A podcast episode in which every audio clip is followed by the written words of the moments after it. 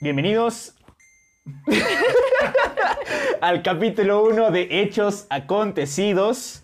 Eh, ya estamos aquí por fin. eh, este tan ansiado, tan esperado eh, capítulo inicio de, de cosas grandes. Y bueno, primeramente eh, queremos anunciar a los patrocinadores Uy, uy. que es... Ah, no, no tenemos patrocinadores, pero este, pues ya, que alguien se cae, se moche tantito. ¿Y qué les Chiste parece? local sí, chiste local que nos... Café. o algún cine ahí, guiño, guiño. Y pues nada, ¿qué les parece si comenzamos con este capítulo? Capítulo 1.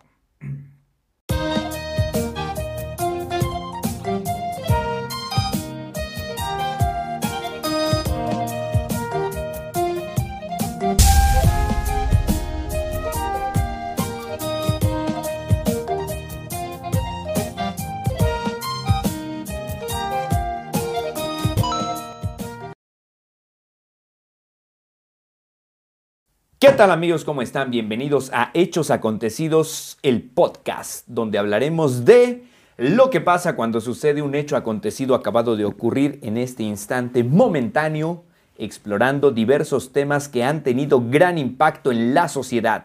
En ocasiones, solo hemos escuchado una versión de la historia y esta la escriben los vencedores. Aquí le daremos voz a los vencidos, exploraremos las dos o más caras de la moneda. Mi nombre es Rodolfo Esparza o Rodo Cielofan, como ustedes gusten y manden, en compañía de Pardo SR388 y juntos estaremos invitando a personas para platicar y revelar misterios. Vamos a presentar a nuestra invitada de hoy. Claro Ella sí. es, viene desde la hermana república de Actopan. Uh. Ella es Elvira Pardo, cantante, profesora, trabajadora social, ganadora del Ojo. concurso estatal de canto 2020 organizado por el Instituto Hidalguense de la Juventud. Pura gente, pura gente famosa. Pura calidad. Sí, no sí. quiero decir el parentesco que tiene con ambos porque perdería la magia. Efectivamente. algunos, algunos ya saben, pero... Sí, sí, si lo saben, Chitón, chitón. en los comentarios, pero de ambos es muy cercana. Así que, bienvenida, Elvira Pardo. Uh, eh. Hola. ¿Quieres decir algo para saludar a la audiencia que ya nos escucha en Spotify? Claro que sí. Recuerden en todas las redes sociales con hechos.acontecidos. En todas. No olviden el punto. El punto, efectivamente. Pues hola a todos, estamos aquí y presiento que esta invitación fue porque porque no hubo nadie más aquí. Eh. No.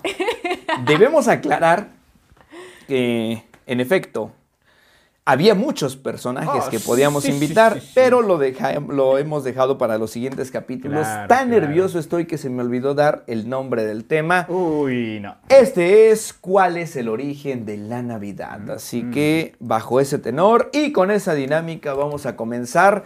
Orgullosamente tenemos la presencia de nuestra invitada estelar. Créanme, siempre la pusimos en primer lugar. Claro. Nunca, nunca lo dudamos No, no, no, desde antes del capítulo cero. ¿Qué es menor que cero? Eh, Uno, cero por cero. Cero a la cero, potencia. Menos Los matemáticos podrán decirnos que cero a la cero nos da positivo, pero de eso no vamos a hablar este día. ¿Cuál es el origen de la Navidad? Dinos, querida, hermosa invitada. Ay, Dios Ay, mío. ay, ay, ¿Quién? ¿Quién, quién, quien diga que es hermosa, que también lo comente, porque de eso no hay duda. ¿Qué onda con la Navidad? ¿Ustedes celebran desde niños la Navidad? Pues- ¿Qué bonitos o feos recuerdos tienen de las Navidades pasadas? La verdad, desde que tengo rem- remoria, ojo. eh. Desde que tengo Remoria. memoria, este, se ha festejado la Navidad en casa, con la familia, eh, siempre. Hay varias anécdotas.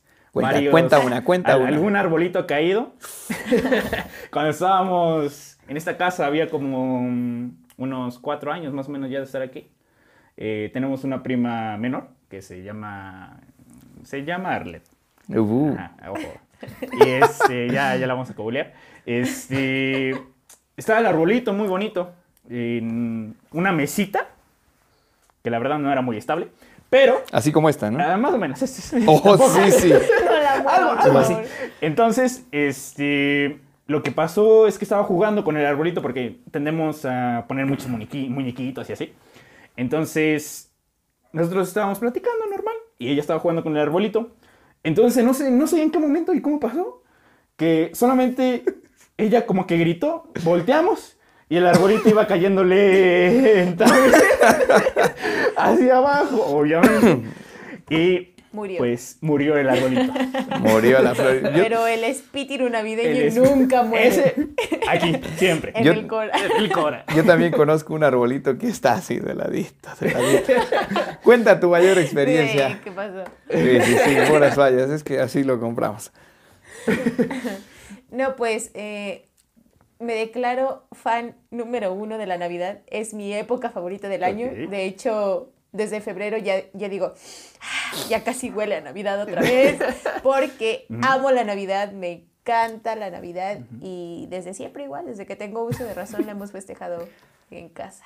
Uh, la la. Pues a mí también me late la Navidad, pero creo que esta será bastante extraña. Vamos a entrarle con todo y seguiremos contando algunas experiencias chistosas, motivadoras y tenebrosas también, porque ahorita que se movió esta mesa, cuando hablemos de la Ouija, será padre hacer un juego de Ouija aquí, eh, para que no crean que Mario es el único que inventa claro. la Moana terrorífica. Vamos a tener nuestra mesa terrorífica 100% real, no fake.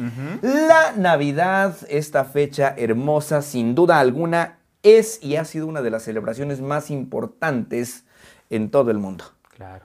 Es el tiempo para regalar, para festejar, para reunirse y para aquellos que creen en el aspecto espiritual, ondas religiosas, también es una bonita fiesta. Sin embargo, a lo largo de todos los pasajes históricos, cada una de las culturas han tenido bastantes maneras de poder observar esta tradición.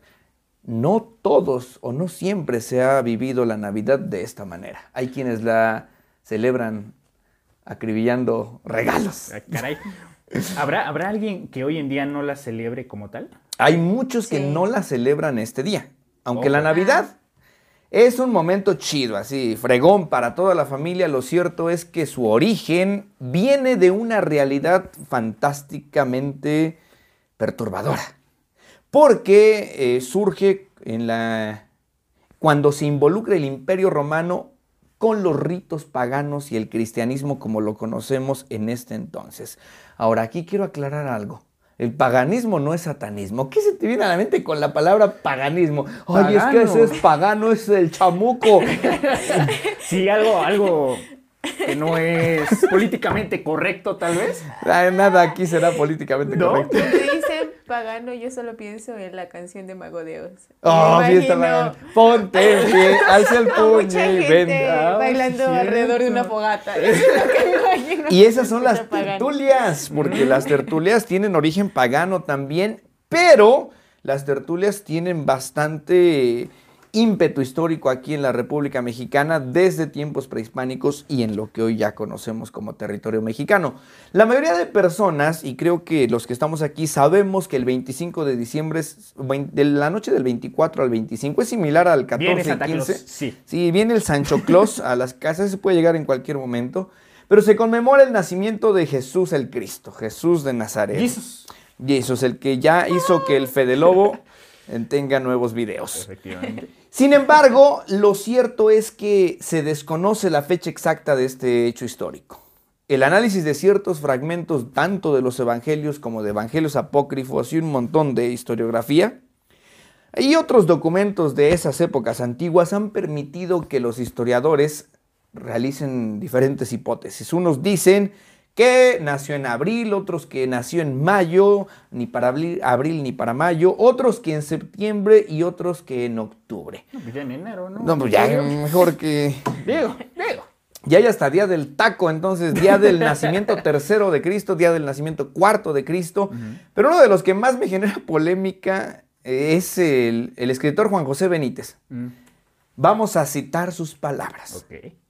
Él dijo, lo lógico es que José y María acudieran a la aldea de Belén en temporada seca, como recomendaban la ley y el sentido común. ¿Y esto por qué? Eh, ahorita empiezan las heladas aquí en Hidalgo, en, en Pachuca. De hecho, yo ando medio ronco porque me eché una paletita de limón ayer Y en la luego estamos madrugada. a 25, 26 grados en el día, así que como que, así que días, uff, qué helado. Pero imagínate, en Belén, en diciembre, había heladas machines. No, y allá en esa época donde el calentamiento global Ándale. no era tema de conversación. No, pero es algo similar a la película del Resplandor, que ponían a Jack Torrance a que se encerrara en el hotel Overlook porque nadie podía llegar en las carreteras. ¿A ti te gusta más? No había carretera. más bien, la carretera desaparecía. Y en Belén no había carretera, pero había caminos. Había Caminitos, caminos, ¿no? sí. Entonces nadie te podía parar porque no había federal de caminos ni de puentes. ¿Ah, no? Ah, no Pero iban con los, ¿no? iban con los camellos. borreguidos. Y ahí, ahí está otro tema. Yo creo Orillas que- en la orilla, ¿no? ¿No, no había? ¿Les parece que en enero hablemos de los Reyes Magos? Porque igual es otra mentira de la, de la, de la historia. No, mi Oh, corazón. ¿Qué? No. ¡Qué peligro! No, Le vamos a poner ahí advertencia, no lo vean los niños. Es más, los niños qué fregados estarían viendo nuestro Bueno. ¿Quién, podcast. Sí, ah, quién sí. sabe? Vayan y conéctense a sus escuelas, hagan sus tareas. Importante. Entonces, dice Juan José Benítez, no frieguen si José, María y sus burritos, o no sé si iban con alguien Sabaneros. más, sabaneros, caminaban en la nieve, lógicamente ella en Barcelona, para quien no entienda nuestro léxico, En eh, cinta. Pancha, este, no iba a poder caminar en, a tantos grados bajo cero. Claro. Era lógico, ay Dios mío. Era lógico entonces que ellos tenían que haber ido en temporada cálida. Juan José Benítez dice, nació un 21 de octubre y él celebra la Navidad un 21 de octubre. Un montón de gente que ve a Juan José Benítez como una nueva religión eh, lo celebran el 21 de diciembre y tiene lógica, pero así muchísima gente ha dicho, no, es mentira, ni nació Jesús el año cero de, de nuestro calendario grecorromano, ni nació el 25 de diciembre, pero entonces, ¿qué fregados pasó un 25 de diciembre? Ya te lo dije, Santa Claus. El Sancho Claus también tiene. A ver, ya tenemos dos temas de conversación. En enero, el, el dónde viene la idea de los tres reyes guangos. Y en la siguiente semana podríamos hablar del origen de Santa Claus, porque ese es Sancho Panza. Del diablo, ¿no? el- no, ese- ¿Qué crees? Ese sí tiene relación con demonios, porque hay un demonio que bajaba por las, las ¿Chimeneas? chimeneas y tenía la capacidad de cruzar el fuego sin quemarse. Entonces, Pero eh, igual en muchos, eh, en muchos países, incluso Santa Claus lo ven como otra figura, ¿no? Creo en Italia la ven como una bruja, algo así. Y también como a un angelito que trae a un demonio amarrado así, y un demonio que ya es bueno. ¿eh? Los demonios se pueden hacer buenos. Uh. Bueno, bueno, pero ese es tema para otra Bueno, conversación. entonces. ¿qué Aunque normalmente asociamos el origen de la Navidad a los mitos cristianos, al catolicismo y a las fiestas, a las pedas y a las Kawasaki, nosotros representamos el nacimiento del niño Jesús, quienes crean, quienes no crean, no importa, pero es un error porque la Navidad pagana y la Navidad cristiana se unieron. En 1990, en Ohio, en una junta escolar, dijeron, ¿sabes qué? Vamos a eliminar todas las representaciones de la Navidad. Ahorita lo único que cantamos es el Merry Christmas, más en las, en las primarias. El único villancico a Merry. Christmas. A. Merry Christmas. Pero antes de 1990 representaban el nacimiento. Ahora se hacen las pastorelas también. Saludos a nuestra pastorela, que no sabemos qué va a pasar con ella, pero eh, esto ¿Por de la COVID. contingencia está COVID. tremenda. Sí, en ese, en ese COVID le van a poner un pi, porque si no, YouTube te amamos, pero no nos bloquees este video, por favor. Antes del- de 1990, las escuelas hacían representaciones del nacimiento de Jesús el 25 de diciembre. Después dijeron a la fregada con las cosas religiosas, pero es un hecho histórico.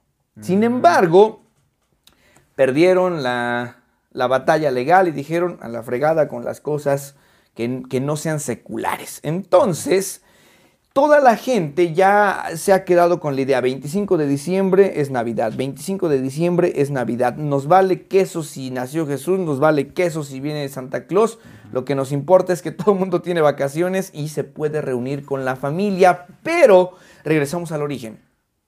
El origen de la Navidad es pagano porque la primera vez en, el- en la que podemos oír o escuchamos hablar de las Navidades surge casi dos siglos después del nacimiento de Jesús. Los primeros seguidores de Jesús, de Jesús el Cristo, no lo celebraban. De hecho, antes nadie celebraba los nacimientos. Que digan, las... na- sí, nadie celebraba los nacimientos No como tal. qué. Lo que celebraban era la muerte. Ah, ese día murió y... le- Ah, homenaje. F. ok. F en el Respect. Entonces, era muy extraño que se celebrara el nacimiento, Nacimiento. de las personas, a pesar de que este, este hombre que cambió, la dividió así la historia, pues estaba perrón, ¿no? Sin embargo, los paganos festejaban la figura de Saturno y hubo una implantación romana. ¿De, de- qué- qué es? Bien Saturno, astrales, ¿no? bien ¿Qué astrales fumaron, totalmente. De hecho, Saturno, le pusieron Saturno al planeta porque tiene sus aritos y es muy similar a la energía que Saturno manifestaba en la Saturnalia. Saturnalia parece nombre de tía enojona, ¿no? La tía Chen. De hecho, sí debe ser un nombre, ¿no? Como Pues, Saturnalia. ¿Conocen a alguien ¿Qué onda? Saturnalia? ¿Cómo estás? Satu. Yo digo que sí está en el calendario. No, no tengo el dato específico, pero la Saturnalia, ya hasta se apagó nuestra luz, no sabemos qué pasó ahí. Acá nuestro técnico la va a prender. La Saturnalia era un festival, así como lo que hablábamos hace rato de gente caminando en el fuego. Eh, Pero no, no era, no era así nada más. Festejaban el solsticio de invierno que cae entre el 20 y el 23 de diciembre y ahí todos honrando al dios Saturno. Era como honrar al dios Tlaloc para que lloviera. Y en esta fiesta los romanos, aparte de que se alborotaban, se embriagaban, allá no tenían peyote. ¿Con qué se drogaban los romanos? No, no sé. Con su olorcito, porque no sé, yo digo que no se bañaban, ¿no sé? No, no tengo idea, esos son los europeos, ¿no? No creo que haya europeos escuchándonos, pero eh, no se bañaban. Este, no. Y lo- los primeros seguidores de Jesús el Cristo decían, no, esas fiestas son paganas, así como cuando te vas a los antros gays a bailar. No, no vayas porque te vas a incendiar. Pues no, no te va a pasar nada, a menos que te dejes. ¿Verdad? Entonces, de esta manera, se dice que la Navidad surge para sustituir la celebración a Saturno. Así como un monte Tepeyac, llamado aquí en, en México, dijeron, ay, ahí están matando niños, ¿qué hacemos? ¿Qué hacemos? Pongan una celebración nueva ahí. También aquí dijeron, tienes un hoyo, tápalo con cemento, con... Con el Chuy. ¿Con el chuy? ¿Qué es el chuy? Jesús. Ah, que- con Jesús, ok, lo, lo taparon ahí. Sí, me acordé del hoyo que hicimos en tu puerta y no hemos tapado, nos hace falta resanador. Pero esto es por una estupidez. El día que estabas jugando a Mongus, ¿por qué te sacaron? Porque dijeron que Evi... Evi con una L era Evil y Evil es maldad. Nada. Pues así de estúpido estuvo el asunto del cambio de la Saturnalia a la Navidad. Porque el rey del sol, ¿cómo se dice sol en inglés? Son. Sun. Sun. Creo que se dice son. Son. Pero, Pero son, son. son es hijo, ¿no? No sé, perdón. Son- Nosotros somos muy bilingües. Yo digo que sí. Son, son. Pero se escribe sun. Sun. Ajá. Ajá. Y hijo, ¿cómo se dice? Son. Son. Son. Son. Ese sí es son, son. Son. Entonces dijeron, ah, pues el rey sol, el hijo, sun, son, suena igual. Es como te pego, te mato, te amo, te odio. No tiene nada que ver. Pero dijeron, suena de parecido. Evi, Evil, maldad. Entonces, Le preguntaron a sus Huawei's y le dijeron que sí. así de estúpido dijeron, ah, pues es la celebración del sun. Y sun suena a sol. eh, ah, Suena perdón, a son. Entonces dijeron, es la celebración del sol, pero parece hijo. En español no tiene sentido. No, es como el diagonal de Harry De Potter. Harry Potter, ajá. Y dijeron, ah, pues que sea el nacimiento del hijo. En lugar del dios sol, el dios hijo. Por eso es que la religión cristiana dijo, ahora se friegan. Van a tener que celebrar en lugar del rey sol. Y un señor llamado Justiniano, sí, Justiniano, dijo, yo declaro la Navidad como una fiesta cívica. Ojo, fiesta cívica. Antes Como iglesia y Estado. Antes iglesia y Estado estaban juntas. Y lo que dijera Roma, iglesia, eso fue en Roma. Ajá. Los remonos. Pero en la Edad Media, cuando hubo más madrazos y muertes que nada, se convirtieron en días para beber y estar de juerga de la mañana a la noche. Ahora eso pasará actualmente también. No. Pues. Hay de todo. En el 99.9% de las familias mexicanas. Eso es una realidad. Digo que ahorita ha bajado, ¿verdad? Pero. Pues. México mágico. ¿Se imaginan ley seca en la Navidad? Uh, Uh, No es una Navidad. Por cierto, si miramos las costumbres antiguas, parece raro celebrar el nacimiento de alguien. Eso ya se los había comentado. Pero Pero entonces si ahora... celebramos los cumpleaños. Ah, es que los primeros seguidores, y precisamente a eso íbamos, los primeros seguidores del Jesús el Cristo, y algunos actualmente, nosotros conocemos a uno que no le gusta celebrar su cumpleaños, pero los primeros seguidores de los cristianos decían, no, ni más, yo no quiero celebrar mi cumpleaños, porque nací al mundo, al pecado, a la muerte, a la destrucción. Y de hecho, por eso se bautizaban, ¿no? Para que Ah, sí, para que les mocharan los cuernos. Sí, sí. Y aquí, aparte de que te bautizan, ponen, ¿cómo se llaman las plantas que ponen en tu puerta para que las brujas no te lleven? No recuerdo, pero es una ¿no? espinudita. ¿Ajos? Ajos, pero eso es para, eso es para los vampiros. Ah, sí, cierto. No, no sé. Plátano. Y tu estaca, estaca de plata. Ya vi, muérdagos. Los muérdagos también tienen que ver con la Navidad, pero híjole, ese es un tema también extenso y vamos a tener que avanzar. Pero los primeros cristianos, los seguidores de Jesús del Cristo, decían, no, ni más, no queremos celebrar el cumpleaños. Lo que recordaban era la muerte. La muerte. Pero regresamos con Saturno. Decimos, bueno, a ver, Saturno es una fregadera. Dijeron son, son, son bien sonsones. Pero la Saturnalia, ¿de qué trataba? Esta se celebraba cuando el sol estaba más bajo en el cielo y así los días se hacían más largos. Por eso ahorita, no sé si se dieron cuenta, eran las 6 de la tarde y ya estaba anocheciendo. Ahorita estamos casi a medianoche Claro, igual por el cambio de horario, ¿no? El horario. el horario cambia, pero sí, eh, tanto lo que conocían como Saturnalia como los solsticios crean cambios en la etapa del día. Claro. Los días duran menos y los escritos bíblicos también decían que llegaría un momento en que los días se acortarían y tiene que ver con las tradiciones y cosmovisiones de la adoración pagana a Saturno y también de la adoración cristiana. Durante esta época que se honraba a Saturno, el dios del sol y del fuego, también era relacionado con la agricultura, pues esta necesitaba del sol. Y de hecho, si no nos asoleamos, nos apestamos. Claro, Ima- eh, tú pones a solear tus calcetines, ¿no? como DVD. Porque si no se apestan. Y para que pudieran crecer las cosechas, pues tenía que haber sol. Si no había sol, se acababa todo. Antes, los. Ay, no recuerdo si eran los mayas o qué época prehispánica, cuando un eclipse eclipsaba el sol o la luna, pensaban que era una, be- una bestia o un dios comiéndose al sol y le echaban O fuego, señales, cosas así. Los chinos también, no sé si los chinos, los japoneses, ¿quiénes eran los que pensaban no que era un dragón? No me acuerdo. El planeta Saturno también toma el nombre de Dios, pues sus anillos y el color rojo marcaban esta asociación. Lo que para, para aquí los mesoamericanos era un Huitzilopochtli, para los cristianos un Jehová, un Yahvé, para los paganos también Saturnino, Saturno era como el dios más fregón de todos. Todas las otras civilizaciones antiguas, porque vamos a hablar de las más viejitas, en- también existió un dios, dios del fuego y, y del sol. Cada quien tenía el suyo.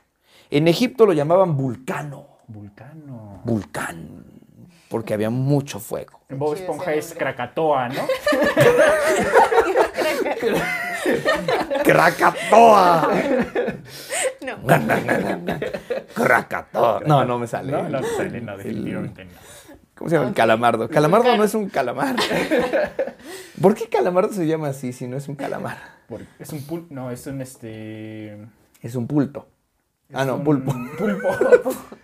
Los griegos lo llamaban Cronos. A Crono. Y Cronos es una de las pinturas que más me encanta. ¿Sí, sí has visto la pintura de Cronos? Ese señor viejo que está tragándose un niño. Ah, creo que sí. Ah, pues ese se devoraba niños. Esa pintura está bien Como chida. Krampus. Como Krampus. Ese es de la, contra la Navidad, ¿verdad? Mm, De hecho, esa película, película. la vimos. No, No, no, recuerdo. sé si es libro o no sé en qué se base, pero Oye, pero Cronos, con el nombre, Ajá. Todos piensan que es como de tiempo, ¿no? Oh, sí, cierto. Ah, no más, sí, cierto. Pero ese sale como en una película, ¿no? Me suena Crono. Cronos. Pues es que la- las películas griegas- Por videojuegos, nada más. Suena marveliano. Ah, y de hecho el marveliano Thor, vamos a hablar enseguida también de Thor, porque tiene que ver con eso, pero ya cuando lleguemos al arbolito de Navidad. ok. Ok, ok. Ah. Sigue, sí, sí. Los babilonios, Ujú. ¡ay! lo llamaban Tamus. Samus. O Tamus. Samus. No, Samu. Samu es el de eh, los que cantaban con el... Se me olvidó, ¿cómo se llama? El grupo donde cantaba Samu. Camila. Camila, sí, me acuerdo. No sé por qué me acordé de eso. Los babilonios lo llamaban Tamus Estamos. o Nimrod cuando resucitó en su hijo. Eh, me acuerdo cuando leía propagandita de esa evangélica, siempre mencionaba Nimrod a lo mendigo, Nimrod, Nimrod y Semiramis, Semiramis o Semiramis, ni me acuerdo cómo pronunciarlo, pero Nimrod cuando se muere le dan crán, resucita en su hijo. ¿Y quién es, quién fregados es este Nimrod? Era lo que algunos decían el líder de previo a la destrucción de Sodoma y Gomorra, antes de que le dieran en la torre, perdón, a la destrucción de la torre de Babel, antes de que le dieran en la torre a la torre de Babel, este cuate fue el que dijo, hay que armar una torre grandota en la que todos tengamos, bueno, tenían el mismo idioma, hablaban igualitos y podían comunicarse en el mundo entero. Entonces Nimrod era el que los lideraba y este resucitó. Por eso es que comparaban el dios del fuego y del sol con Nimrod, un personaje que retó a su creador y echaba madrazos a lo mendigo. Pero también lo comparaban con Moloch y Baal para los cananitas. Entonces ya estamos viendo varias culturas. Sí. Los cananitas tenían su dios del sol, su dios del fuego. Son unos copiones las, las culturas antiguas, o estaban conectadas, no lo sé, tenían celulares.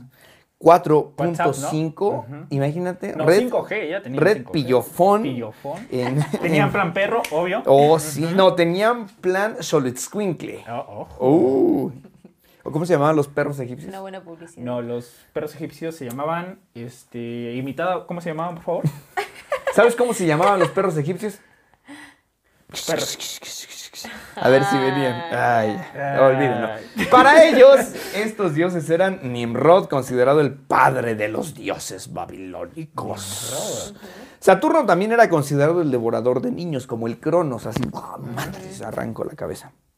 Pues al ser el padre de los dioses, tenía un carácter intachable. Ese cuate era fregón, como un líder de esos que se enojan un montón. Y es así como llevaba el nombre de Cronos. Todos estos inter- interconectan. O sea, no crean que Marvel o DC crearon el multiverso. O sea, el multiverso ya estaba Ya aquí. estaba. Ajá. Cuenta la mitología que este Saturno, Cronos, Nimrod, como queramos llamarle, devoraba a sus hijos cuando nacían.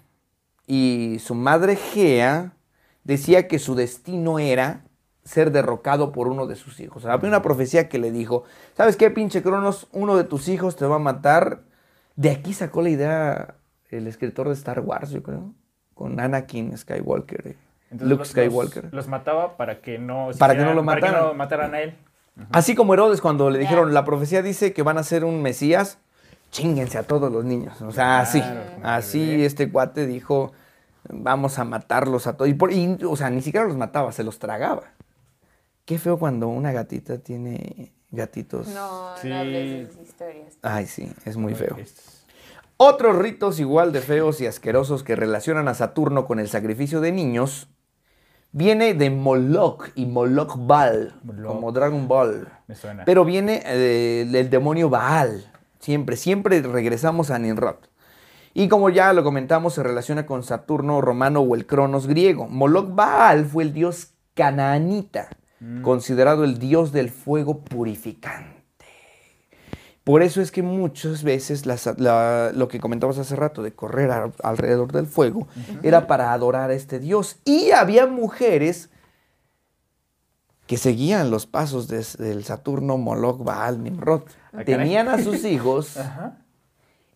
Bueno, hay la brujería, la brujería, algún, bueno, mm, cierto estilo de brujería, porque hay mucho tipo de brujería, ahora está de moda que todo el mundo quiere ser brujo, bruja, pero algunos los aventaban, ¿no? O sea, va el, fuego, a ver, Ah, quítate de ahí. Pero otros nada más los pasaban por encima del fuego, o sea, un calentón. Les quemaban los pelos de las nachas. ¿Por qué te ríes? No manches. La gente que tiene barba tiene pelos en las nachas. ¿Verdad, Rodolfo? Yo soy 100% Lampiño. lampiño. Pues entonces, en su honor... Espera, espera. ¿Eso es cierto, Elvira? ¿Qué? ¿Esto es 100% lampiño? Oh, 100%. 87%. Ah. 87. Debo confesarles algo, a mí no me salieron, ¿cómo se dice? ¿Pelos o vellos? Los de las axilas. eh, Bellos. bello Ok, a mí no me salieron vellos en las axilas hasta tercero de secundaria. Ajá. Y eso es bastante raro. En su honor de este mal, mal hombre o mal dios, se sacrificaba un bebé recién, recién nacido. Y ese sacrificio se hacía al aire libre. Y sus cenizas eran cuidadosamente guardadas en vasijas para posteriormente enterrarlas en el valle de Tofet. Era toda una tradición Ah, bien caray. macabra que hacían para adorar a Nimrod, Baal, Eh. Cronos, Saturno, que era, terminaba siendo el Bueno, mismo. al menos no se los comían. Es como Quetzalcoatl y el Shenglong, ¿no? Mm. Nimrod, antes de ser uno de los dioses originales de la historia, también fue una figura bíblica, y es lo que les contaba hace rato. Primero quiso decir, ah, yo soy más fregón que Dios, y ahí nos recordamos al luciferiano. Por eso muchos dicen, ah, pinche Navidad satánica, pero no, no, una cosa es el satanismo y otra es el paganismo. El paganismo es la adoración y respeto a este cuate Nimrod o a algunos otros dioses paganos, como los ya mencionados, pero él dijo, si Dios intentase ahogar al mundo de nuevo, a ver, acuérdense que Dios ya le había dado crán al mundo en el diluvio. Sí. Y en mi otro canal ya hablé del libro de Enoch con Noé y, y la muerte de toda la humanidad.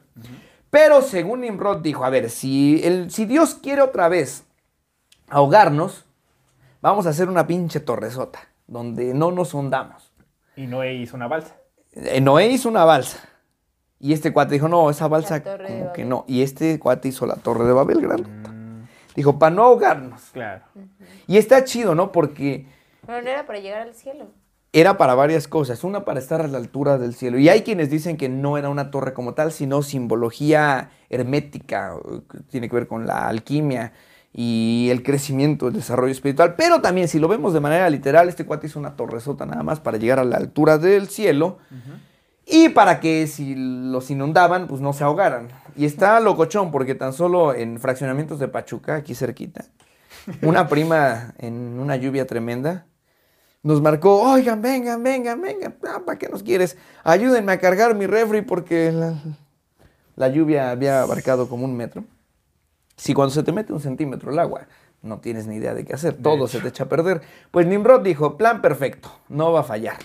Sin embargo, lo que hizo Dios dijo, ah, con que hiciste tu pinche torre, túmbala. Y Tómala. cayó y destrozó también a Nimrod.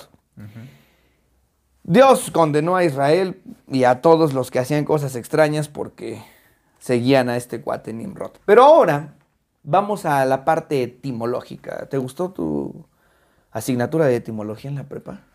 Tercer semestre la llevé. ¿Tú la llevaste? Sí, la llevé en tercer semestre también. De hecho, mi maestra era una barco, porque, o sea, literal, me acuerdo una vez en la, en la prepa, entonces estábamos sentados así en U, todos. Y la maestra era de esas maestras que le agarras el, el sello, te pones, lo dejas y no pasa nada, ni se da cuenta. Entonces lo llevó a otro nivel eso, donde hasta el fondo ella estaba calificando y había una mini bolita ahí con calificando y otros había una bolita hasta atrás. Y en eso, eh, dos chicos se calentaron. Y empezaron así, eh, eh, así con un grito. Ah, así. ya, yo, yo entendí otro tipo de No, calentamiento. No, no. ¿Qué pasa? Sí, sí, sí, créeme. Yo por ahí no paso. Pasa todo en la villa del Señor. Entonces empezaron a gritarse, a molestarse. Y mocos, que uno le da un puñetazo, pero limpio, seco, hasta sonoro.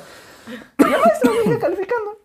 Así como si nada. Nunca pasó ahí la maestra. ¿Qué Y- tal si era ciega? No, imagínense. Así como daba sus clases, así aprendí yo etimología. Yo, la verdad, ni me acuerdo. Pero tengo este conocimiento de que Navidad viene de la raíz natividad, Uh. nacimiento. Pero es natividad. Ah, pero natividad en... Y su, su significado precisamente es nacimiento en el origen etimológico de las lenguas romance. Por eso muchos dicen, ay, la Navidad es el nacimiento, que nazca Dios en nuestros corazones. Y se ponen la peda de su vida. Nochebuena, pleito por la herencia. De hecho, son las fechas en las que más pleitos por la herencia hay. No, reconciliaciones, creo. Ah, te dan el abrazo así de... Yo llegando al perrear- a, a pe- a pelear los terrenos de mi abuelita. Seguimos en el juego. Ay, qué, qué barbaridad No, tan bárbara. Por otro lado, otro origen etimológico, porque hasta aquí hay varios orígenes etimológicos. Nativitas deriva del verbo nascor Nasjor. y el origen es indoeuropeo, significa nacer también. En francés es Noël, o No, no sé cómo pronunciarlo. Bronte, Marcel, Foufou. Vocablo que aparece en el siglo XII como Noelén. Noel. Y de ahí viene Papá Noel, Noel, Noelén, ¿Del francés? del francés. Bueno, del Papá Noel. Y agarraron todo de todo. Un pinche revoltijo, como el guacamole de la Brenda, bien pinche picoso. Me siguen ardiendo los labios. Para las lenguas germánicas tienen un origen distinto. Los germanes son los alemán, alemanes. Uterpraten. Eso mero. Tienen un origen distinto ya que a este periodo se le denomina Weihnachten Weihnacht. o Weih. Wey, ¿eh? Hay. Mm, Ay, güey. Y deriva del vocablo Weja, cuyo significado es sagrado y es Nachten. No tengo idea si lo estoy pronunciando bien, o sea, la verdad, si con trabajos pronuncio bien el español, Yo digo que sí. tengo alumnos que sus papás solamente hablan, ¿qué es? Otomí. No entiendo nada, solamente sé decir Ashahua, Tejiñe. ¿Sabes que yo ¿De sé contar en alemán del 1 al 10? A ver, cuenta. Pero ya se me olvidó. Uta, males con atole. Y Nachtem significa noche. Uniendo estos dos vocablos estaríamos traduciendo la Navidad como la noche sagrada. Y recordamos el nacimiento, Navidad, noche sagrada del nacimiento. ¿Nacimiento de qué? Podía ser del sol, del Jesús o de otros dioses, porque otros también nacieron el mismo 25 de diciembre. Hay un montón, no sé si nos dará tiempo mencionar a todos, pero lo que abarquemos. Para las lenguas anglosajonas, ya, ya nos toca. Ya. Ya, ya, nos toca. ¿no Gracias. creen? Fuimos los últimos en copiar. Los Christmas Raro. ¡Raro! se huele lo chino. Christmas. ¿Cómo se dice Christmas? Christmas. Yeah. Christmas. Beach. Me No, encanta, me encantan los audios cuando te ponen en la escuela a aprender inglés. Ah, caray. Ay, Christmas. O sea, voces bien macabras, ¿no? Ajá. Llegas a Los Ángeles Ajá. y ¿qué onda, vato? Ese puro guachamen, tu morro. Y dices, o sea, así no hablaban mis cursos de aprende inglés en tres días. Pero la palabra Christmas sería el vocablo utilizado para designar la, nati- la Navidad. Perdón. Este procede de la, de la antigua expresión Christes Mais o Mais, Christes Mais, a lo que es lo mismo, misa de Cristo. Mm, Con el paso del tiempo, la expresión se fue modificando hasta, evolu- hasta evolucionar como Christmas y finalmente Christmas. Pero estos decían, ah, es la misa de Cristo. Y sabían que en la Navidad, tanto en Navidad como en Año Nuevo, yo no lo sabía hasta que el otro día en la mesa de la Brentes tenían su círculo ese grandote Ah, con con, sus con ¿no? velas. La- Y dije, ¿qué tipo de ritual? harán? No, no, no me acuerdo. Los mencionaste, Adviento. ¿Adviento? Adviento. Velas de Adviento. Las No Adviento- sé qué signifique, pero. Si ¿cómo se las, yo creo que si las adviento prendidas, se hago un incendio. Pero la gente va a misa eh, tanto en Navidad y Año Nuevo. ¿Hace cuánto que no van a misa ustedes? No, yo... Ah, caray. Solo en las pregunta, fiestas, ¿no? eh, buena pregunta. No manches. que- Ah, no, no sé, no era misa. No, no era misa. El sábado tenemos una fiestuki. Oh, Uh, sí, sí, sí, sí. sale. Obviamente con poquísimas personas porque pues hashtag sana Claro. distancia. Hashtag, Claro. hashtag, las gemelas obvio. malvadas. Eh, y este, ok, durante la época de los romanos, la Saturnalia se celebraba y todos intercambiaban regalos. ¡Ojo! En la Saturnalia estaba la onda del intercambio de regalos. Mm, ¿Qué pinche trauma tengo con el intercambio sí, de sí. regalos Sacaban en todas ¿no? mis Este te etapas de a la vida? Yo Este creo te que todos tenemos una buena anécdota de los intercambios de regalos en la escuela. Sí, bro. ¿Por qué no conozco a nadie que le va bien en los intercambios de regalos? No sé hay quienes les va muy Yo bien. sí. normalmente yo soy el que da malos regalos.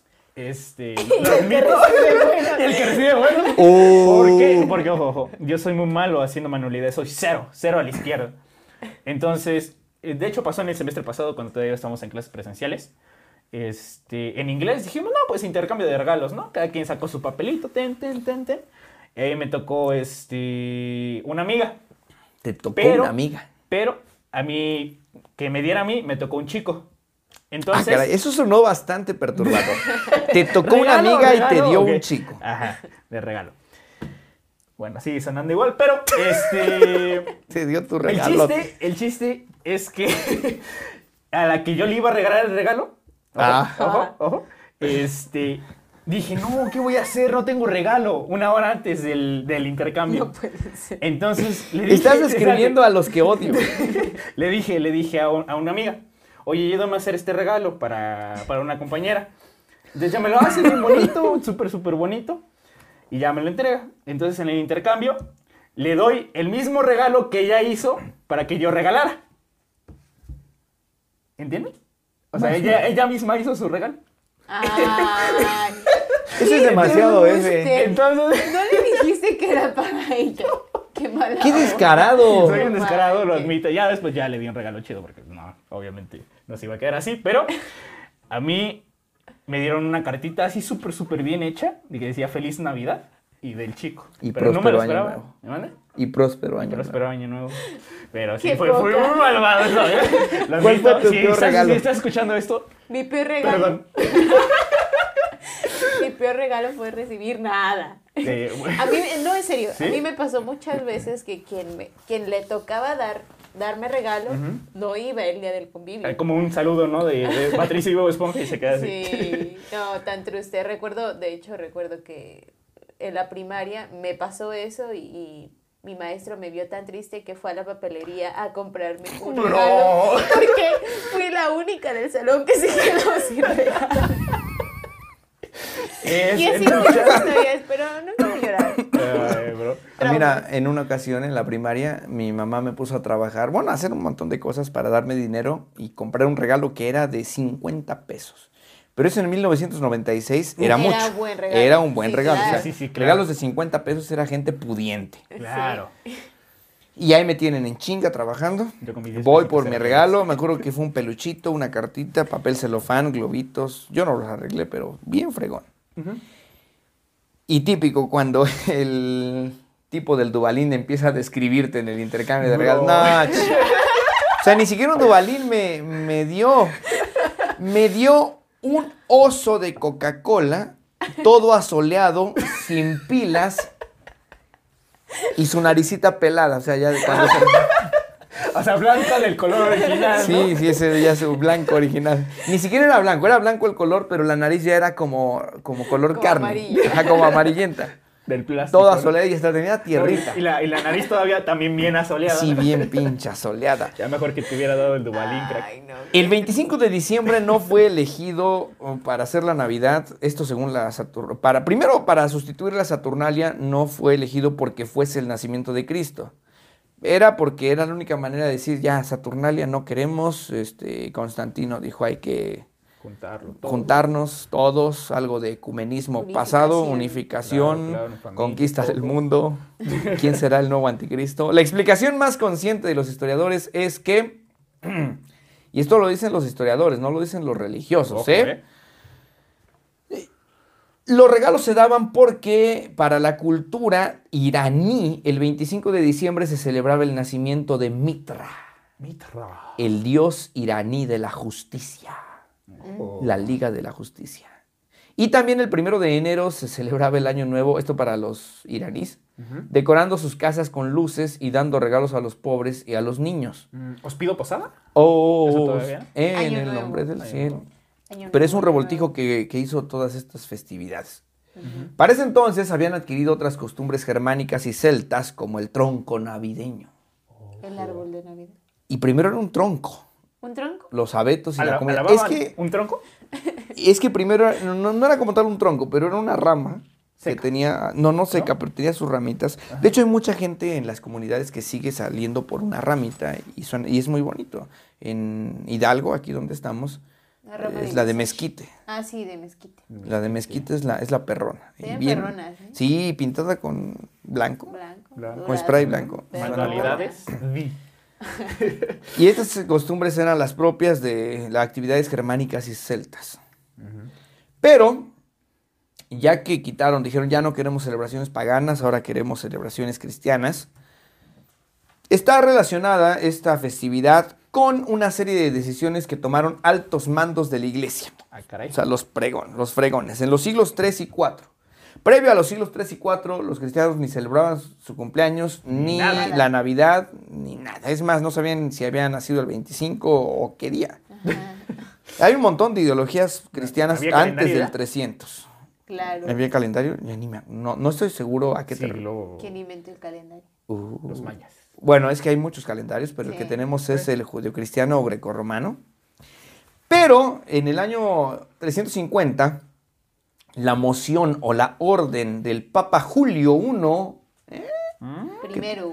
o ándale, Julio I, Uno. Julio 12. en el año 300. Pablo II. Juan Pablo. Oye, sí, que, que- que- Papa 34. soy papa casada, soy papa casada. En el año 350 dijo, a ver, se establece el 25 de diciembre como Navidad. Oye, Julio, pero es que no es... A ver, se callan, ya dije, se friegan.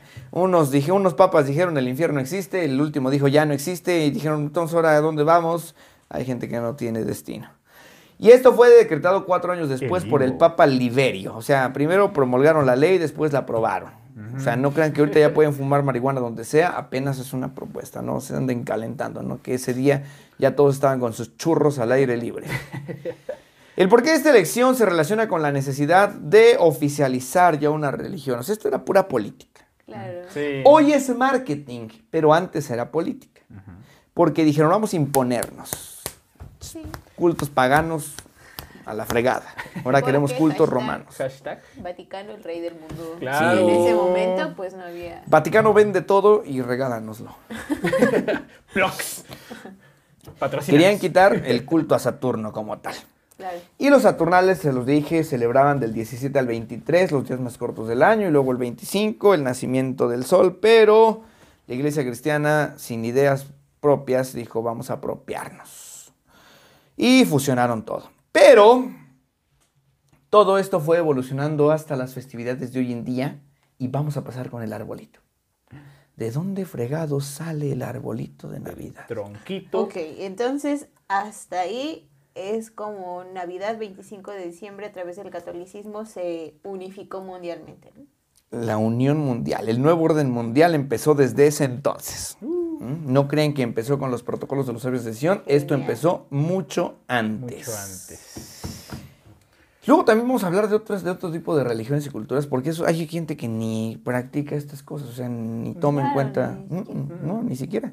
El origen del árbol de la Navidad se remonta a los primeros cristianos cuando evangelizando a puro madrazo Ah. Llegaron al norte de Europa. Vamos a evangelizar con amor, quemando todo, ¿no?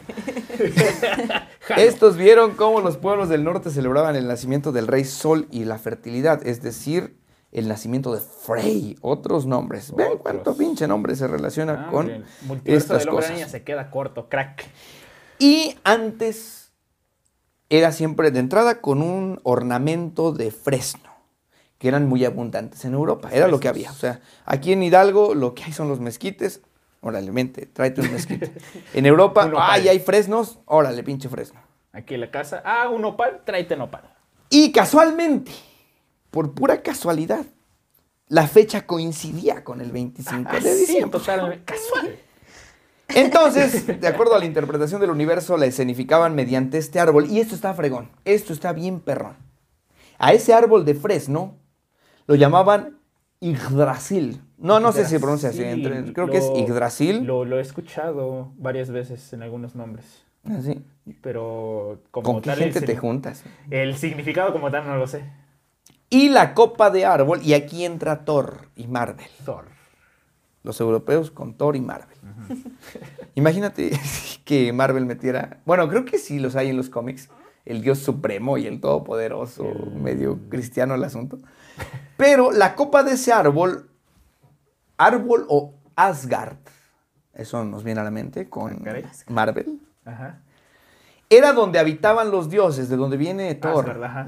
Sí, sí, sí. O donde se encontraba el Valhalla. El Valhalla, el que. Valhalla como Donde, Deus. donde los muertos, bueno, es como el. era la morada del dios Odín, Ah. ¿eh? el papá de los pollitos. Claro. ¿Cómo se llama el hermano de Thor? An- Anunnaki va a decir, no, ¿cómo se Loki. llama? Loki. Anunnaki.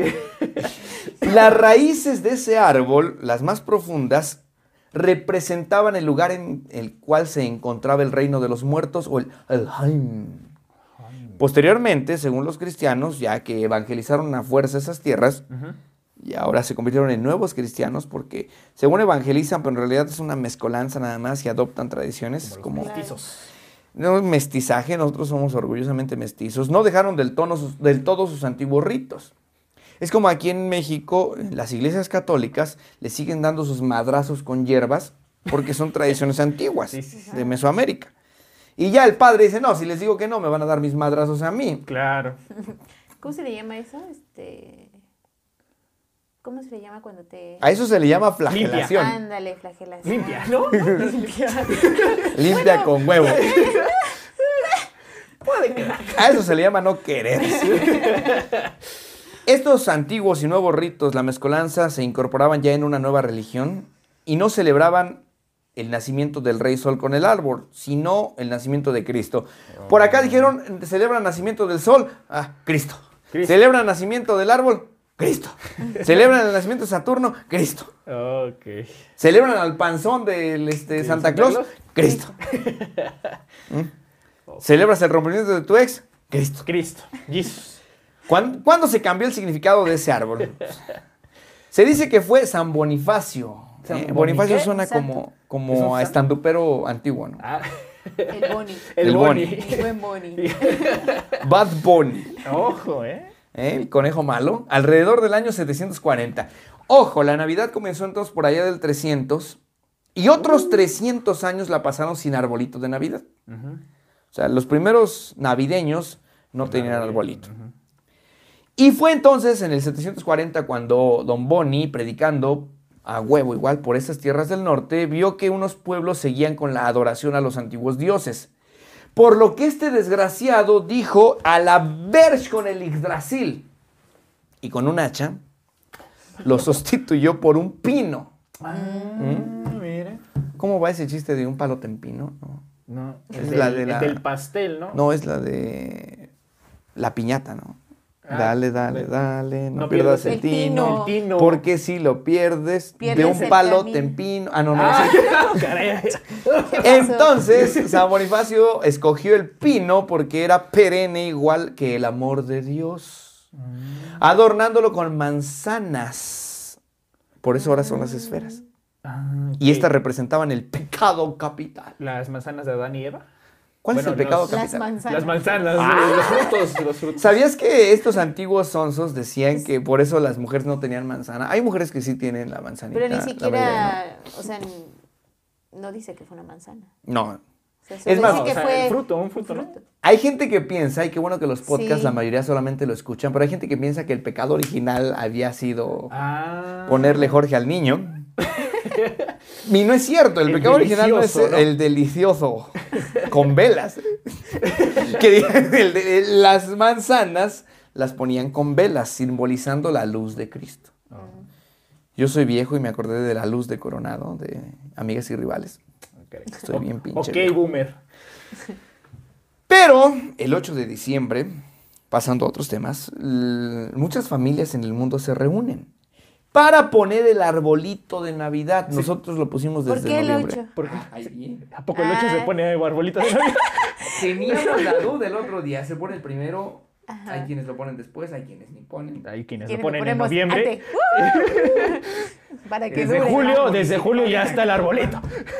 Puso luces en todos los arbolitos desde octubre, creo. No sé qué pasó ahí, se les movió el tiempo. Pero de lo Navidad. oficial supuestamente era porque el 8 de diciembre es el día de la Inmaculada Concepción de María. Venerable. No era el 12. ¿Cómo, cómo, cómo? Con- El día 8 de diciembre, no, es que una- el 12 es de la Guadalupana, pero el 8 es el día de la Inmaculada Concepción de María. ¿Y qué Ah, tiene que ver? La concepción es, eh, no, no sé exactamente. Concepción, o sea, cuando... Cuando, Cuando se... se empancha. ah, ajá. El Ah. árbol entonces se mantiene del 8 de diciembre hasta el 6 de enero, que es el Día de Reyes.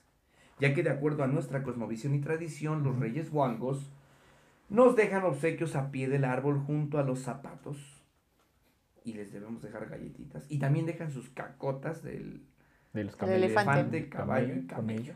Ojo, no vamos a meternos en este tema. Este es asunto para eh, entrando el año, a, a hablar de dónde fregados. No eran tres, eran entre 7 y 12 Ah, caray. No eran sabios. ni magos. reyes ¿Y dónde No ni están? magos. Ah, Mis Eran otros sabios, ocho regalos.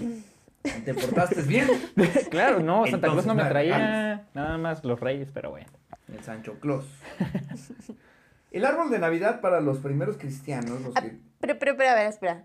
Dijiste que se quita el 6 de enero, Ajá, se quita el 6 de enero. pero no es hasta febrero se quita, hasta el día de la es Candelaria. otra- No, Hasta el 2 de febrero, porque yo así tenía El día de la. Candelaria, ¿no? Ajá, que hasta el 2 de febrero se quita el en árbol. la Candelaria son los tamales, ¿no? Pero ¿Por normalmente. qué? No sé. Ajá, Pero- todos dicen, no, Es el pues. día de la Candelaria. Bueno, ¿y qué que ver Doña Cande con los tamales? No sé. pues, yo creo que le salían muy ricos, oye, ¿no? Para, para febrero, para octubre. Para febrero hay que investigar de dónde fregado sale que los tamales te los tienen que enjaretar si te sale el pinche niño que en las nuevas roscas te sale el niño en cada rebanada. Bueno. Rinden como ejotes.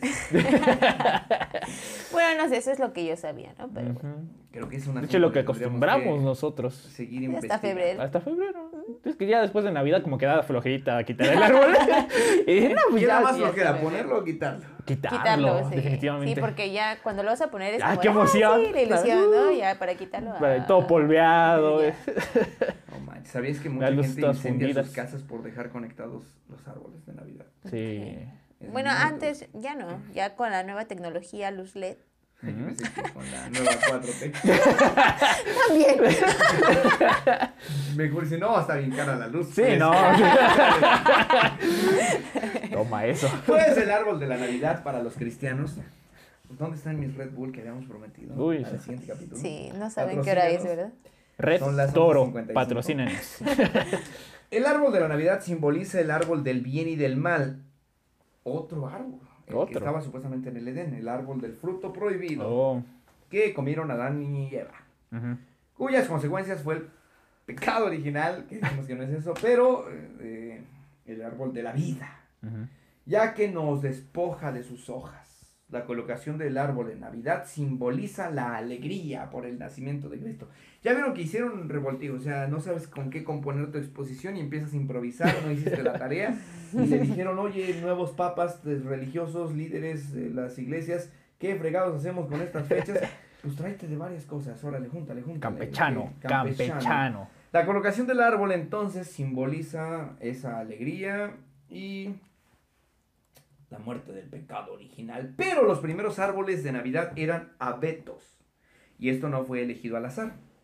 Antes eran o fresnos o robles. En la brujería moderna dejan colgadas cosas en los robles o ramitas de roble para hacer brujería. Ujú. Mm. Y ya dijimos el significado de los fresnos, que era este, esta onda de Odín, y lo infernal, cielo y lo bonito. Pero dijeron los cristianos, híjole, si ponemos un fresno, se ve todo, este, como que adoración a Odín, y van a recordar a Thor, van a querer poner, este, a elementos de Marvel ahí. Y dijeron, y si ponemos un abeto, este, un pino, pues van a decir que de un palote en pino. Entonces dijeron, mejor un abeto. Y hasta el día de hoy se, se ponen los abetos. Los abetos. Así se, así se llaman los, los Los. pinos naturales. Oh. Oh. Porque el abeto está en forma de triángulo Illuminati. Y no fue elegido al azar, porque esta forma triangular del ojo que todo lo ve Ajá. representaba la Santísima Trinidad. Y el asunto de la Trinidad también es un tema complejo que unos decían sí es Trinidad, no es Trinidad. Yo tenía un amigo en la primaria son todos y que todos se llamaba. Trinidad. Trinidad y Tobago siempre pierden los mundiales también. Mientras, crack. Y un triángulo simbolizaba las manzanas y las velas y el abeto. O sea, ya era todo junto. La Trinidad, la manzana del Edén y las velas de la luz. O sea, Mm. pinche ritual macabro. Hay gente que se espanta con los rituales y estas cosas son rituales más macabros. Mm. El árbol de la Navidad entonces surge en las tierras del norte de Europa, ya lo vimos. Y también por Alemania. Pero no existen datos oficiales hasta 1605. O sea, antes era el árbol como que hay puesto, a- Ajá. a- como cayera. De hecho, no. Pero ya de manera oficial, documentada, no indocumentada. Fue en 1605 cuando por primera vez se tiene una constancia física que se implanta y por tanto es la primera vez, fue su primera vez en que ponen un árbol ya en una casa o de manera oficial para representar a la Navidad y esta se contagia. Es como Mm. cuando dicen, ah, se puso de moda los podcasts y ahora todo el mundo estamos haciendo podcasts. el primer eh, eh, árbol de Navidad, después de 1605, en Europa, tal vez en Alemania, contagió a Finlandia, que en el año 1800 también declara como oficial los árboles de Navidad. O sea, si no pones árbol de la Navidad, No eres navideño. un sonso. En Inglaterra en 1829 dicen, pues nosotros también. En la residencia de los reyes dijeron, ay güey, los reyes de Inglaterra, ¿cómo que no tenemos árbol de Navidad? Fosfo, fosfo. Tráiganme En uno. 1841 pidieron su árbol de Navidad. En España, también en el Palacio de los Alcañices, ahí en Madrid, en 1870 dijeron, queremos árboles de Navidad. Ya, me- ya me vi quién fue el último. No, no recuerdo quién fue el último, pero sí fuimos de los más atrasados. porque Tardamos, tardamos. Pero así se fue contagiando hasta que todo el mundo tiene su árbol de Navidad y ahora hay de todos los colores, olores y sabores. Sí. Hay unos que hasta se mueven así como satánicos. Carísimos, por cierto. Carísimo. Y todo el mundo entonces decoró sus árboles con velas, con manzanas, pero fue evolucionando. Claro. Dijeron, ah, yo la tengo más grande, la idea de cambiar el, el concepto del árbol. Y dijeron, en lugar de manzanas que se echan a perder y parece la tradición mexicana de poner ofrenda, dijeron, hay que hacer algo diferente. Parecido. Parecido, similar, casi igualito. Y dijeron, pues vamos a poner unas esferas. Y ya dijeron, ah, mira, son las esferas ¿De, qué, ¿De qué estarán hechas las primeras esferas? ¿Quién Si crees ese dato, te lo debo. Pero yo, por ejemplo, sí he visto muchas esferas en forma de manzana. O sea, ya en mis tiempos, ¿verdad? De niña. Ah. Yo, muchas de las esferas eran en forma de manzana. Ah, Oh, sí, ¿Por sí, qué? lo recuerdo. No sé. De hecho, pero me, sí me- eran así. llego a la conclusión de que ellos tampoco sabían de por qué eran No. manzanas, pero las hacían manzanas porque se veían bonitas. Y es cierto. Hoy por hoy hay gente que dice, no, pinche Navidad satánica, pinche Navidad pagana, pinche Navidad llena de mercadotecnia. Es cierto. Que sí. Es un Hay revoltijo de mucha mercadotecnia y movimiento de masas increíble. Imagínate si no existiera la Navidad. De ahorita en un, en un momento a otro se va la Navidad. A- antes de ir a 25 de, de diciembre. ¿Qué pasaría con la economía mundial? Sí, sí le pega. Claro. Y no solo la economía gigantesca, también la economía local. Y por eso es Sí. que aún lo viéramos en un tema de que la Navidad es satánica, la Navidad es del diablo, la Navidad es pagana, la Navidad es de Odín, de Nimrod, mataban niños, se los comían, los destrozaban, nació el sol, nació el hijo, nació... eh, Haz de cuenta- sea. Longaniza, eh, por allá a otro lado bistec y de un buen de sabores, los unes en un taquito y esa es la Navidad. Hasta se me hizo agua la boca. Pero aquí viene el punto medular del asunto. De todos modos, la verdadera historia del origen de la Navidad, creo que no debe distanciarnos o no debe cortar el hecho de que es el momento en que la mayoría de personas tienen vacaciones. Y en la que la mayoría de las personas se unen como familia. Claro. A veces es el, pelear por los a veces es el el único, único día, día del del año. año. en que se ven. Claro, aunque hacen el esfuerzo por, no sé, tú vives por en. Querétaro y tú vives en, no sé, en Guerrero.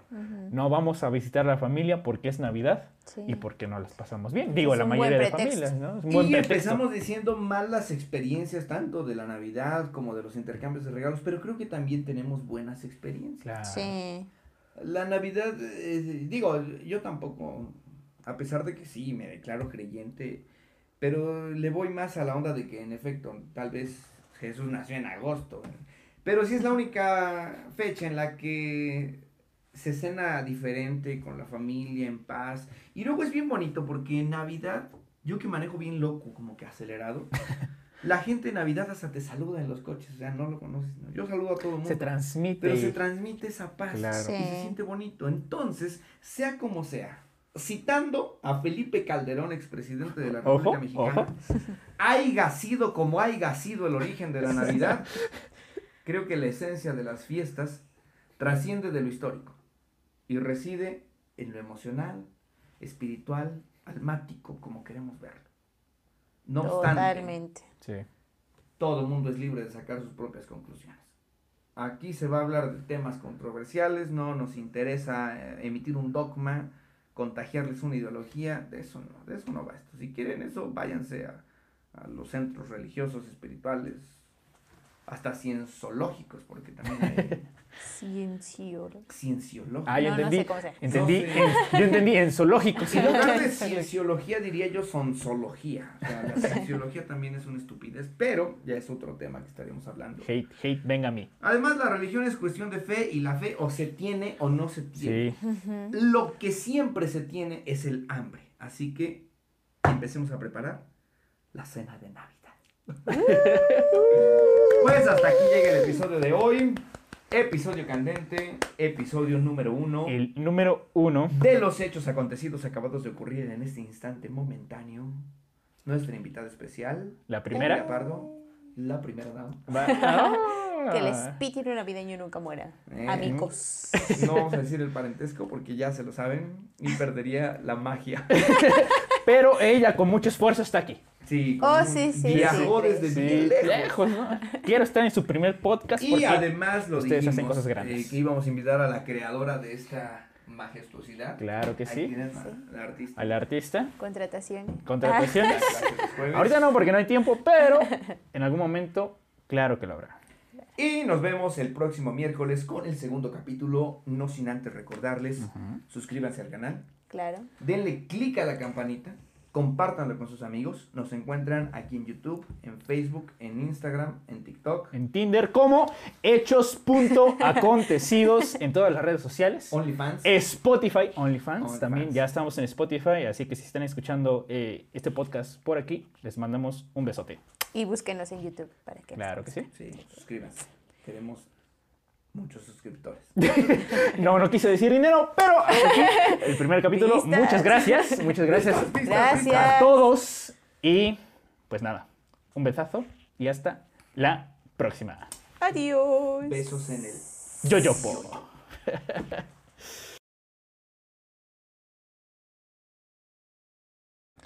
Agradecido con el de arriba, ya es miércoles. Espero que el resto de la semana se la pasen de lo mejor.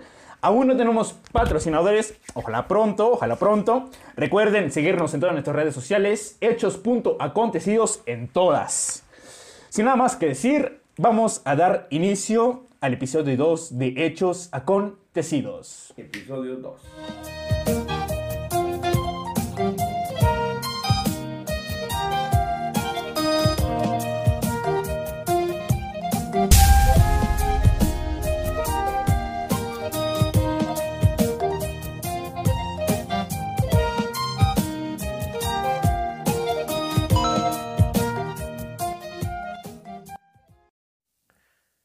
¿Qué tal amigos? ¿Cómo están? Bienvenidos a Hechos Acontecidos, el podcast, donde hablaremos de lo que pasa cuando sucede un hecho acontecido acabado de ocurrir en este instante momentáneo, explorando diversos temas que han tenido gran impacto en la sociedad.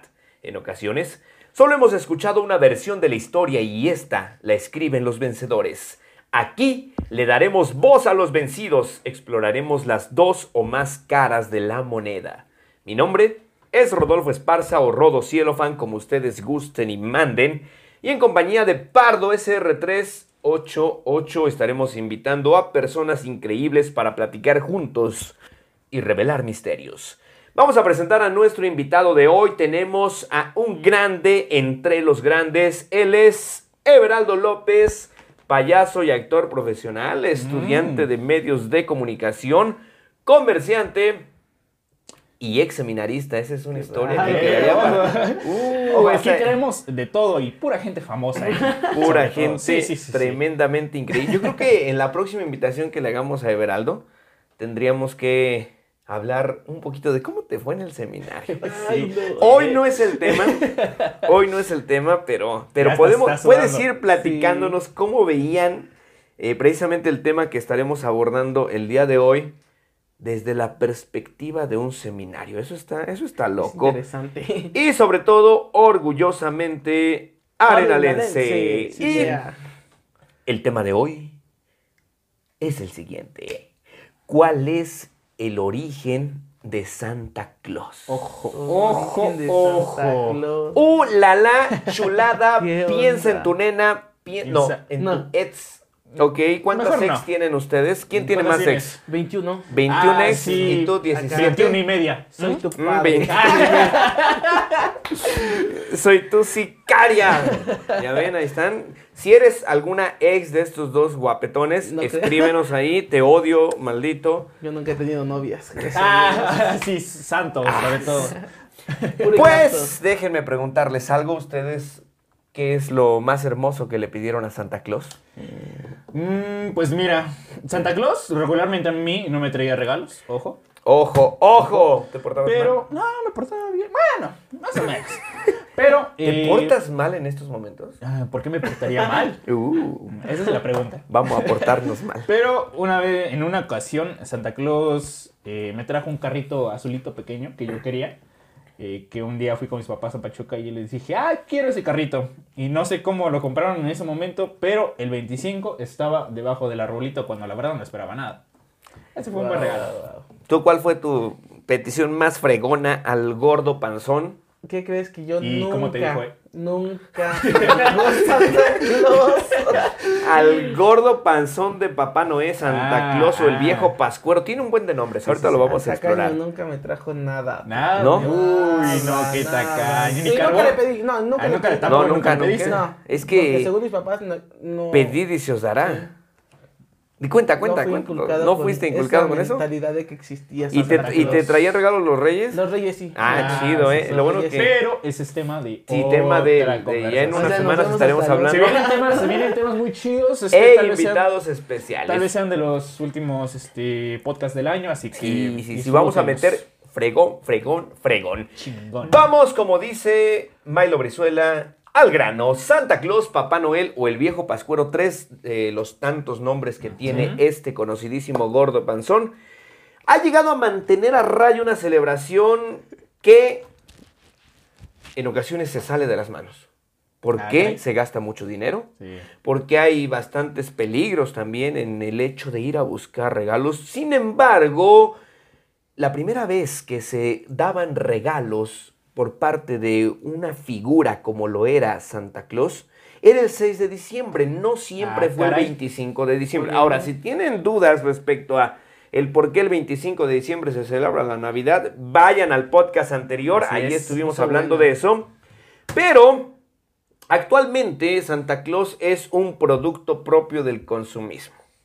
Bien. Y podemos observar cómo en países tanto del hemisferio norte como del hemisferio sur, en pleno verano a más de 30 grados de temperatura, mm, hay Navidad también. O sea que Sí. la Navidad no solamente se rige por el frío. Por ya el ahorita frío. tenemos frío, me preocupa Bueno. un poco porque, bueno, yo tuve que quitarme la chamarra porque aquí adentro, estando varios, hace calorcito, pero Está afuera Calor hace bastante frío y regularmente en Navidad para los que somos de la República Mexicana hace frío, pero no en todos los lugares. Hay países este, específicos en donde hace calor y no importa, allí se viste alguien de Santa Claus, antes se tomaban fotografías, ahora Antes. de lejitos, De lejitos. porque Sí, ahorita, pobre. Está Nos cañón. tocó ver, no me acuerdo en, en qué parte, donde el Santa Claus. Ah, creo que fue en un video de, este, de un compatriota, no, no es compatriota.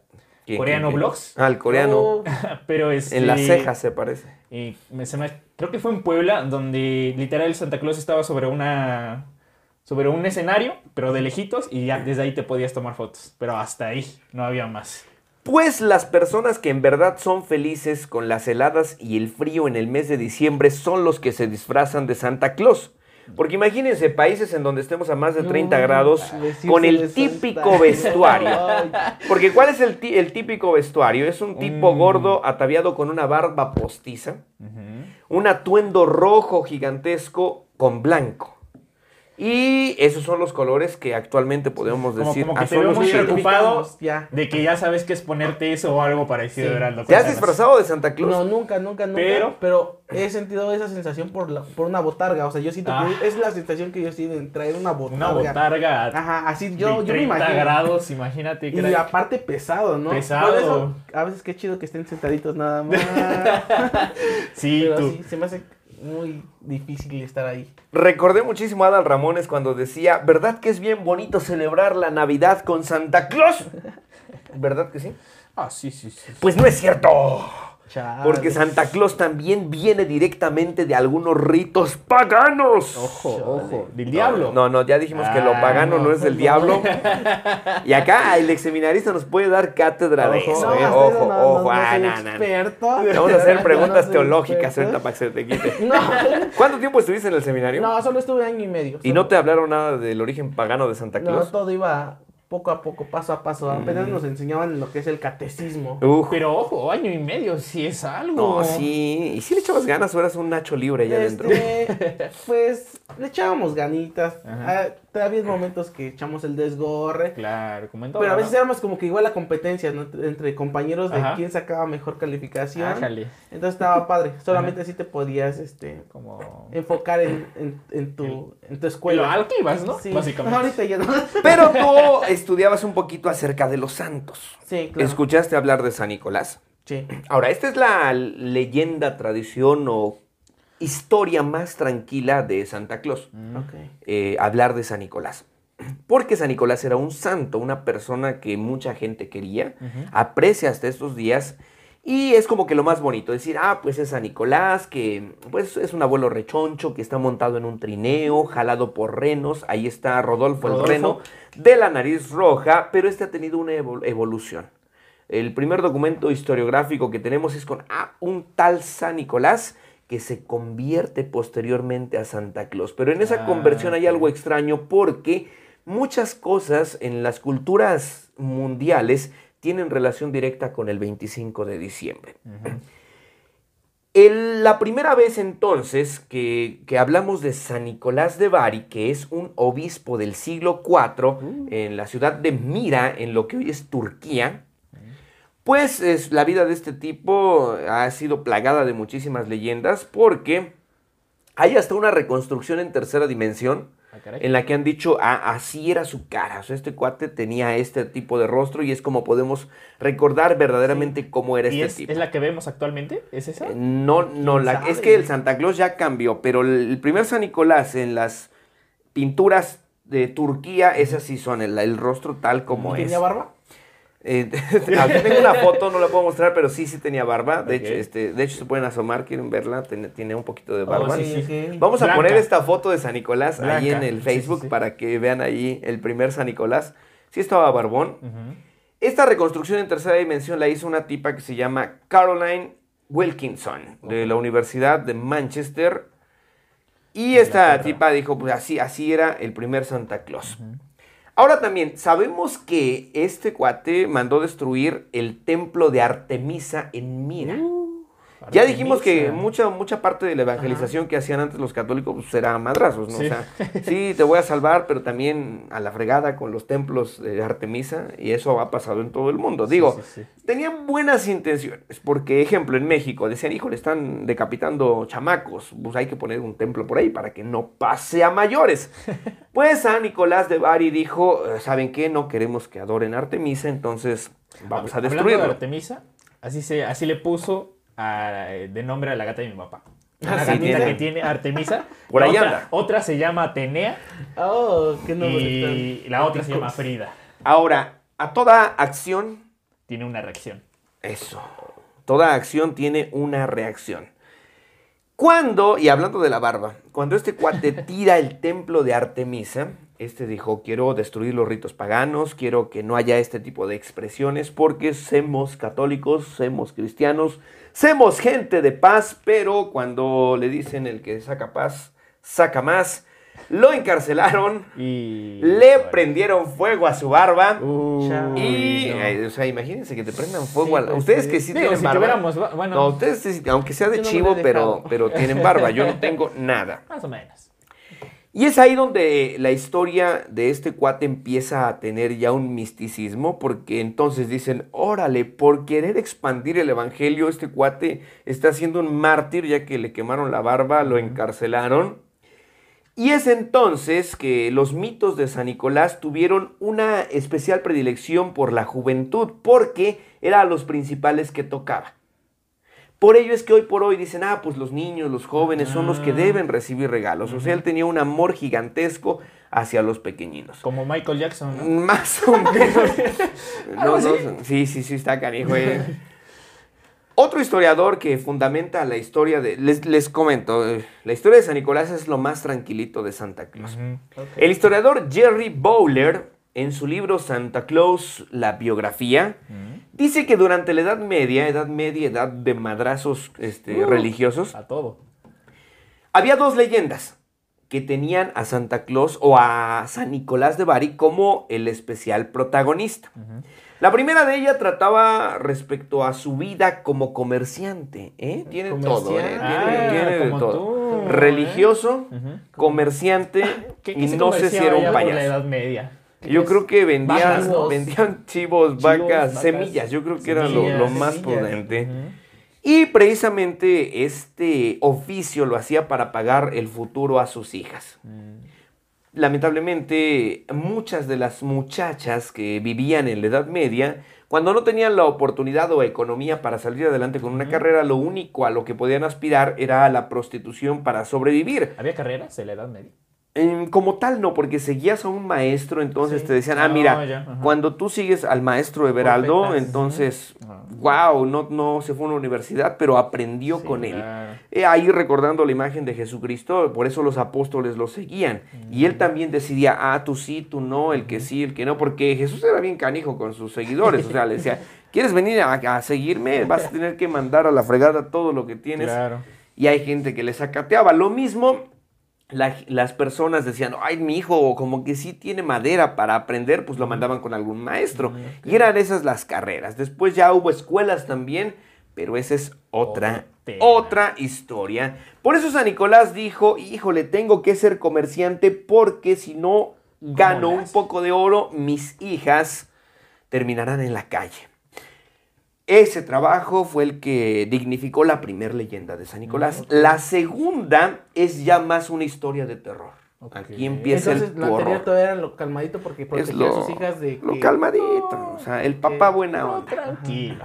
Ok. El El chido. luchón, el papá luchón. El papá luchón, mamalón, bien fregón. Pero ya la segunda, cuando hablamos algo de terror, Ajá. dice así. Durante una estancia en una posada, San Nicolás de Bari se percató de que habían descuartizado a dos niñas. ¿Eh?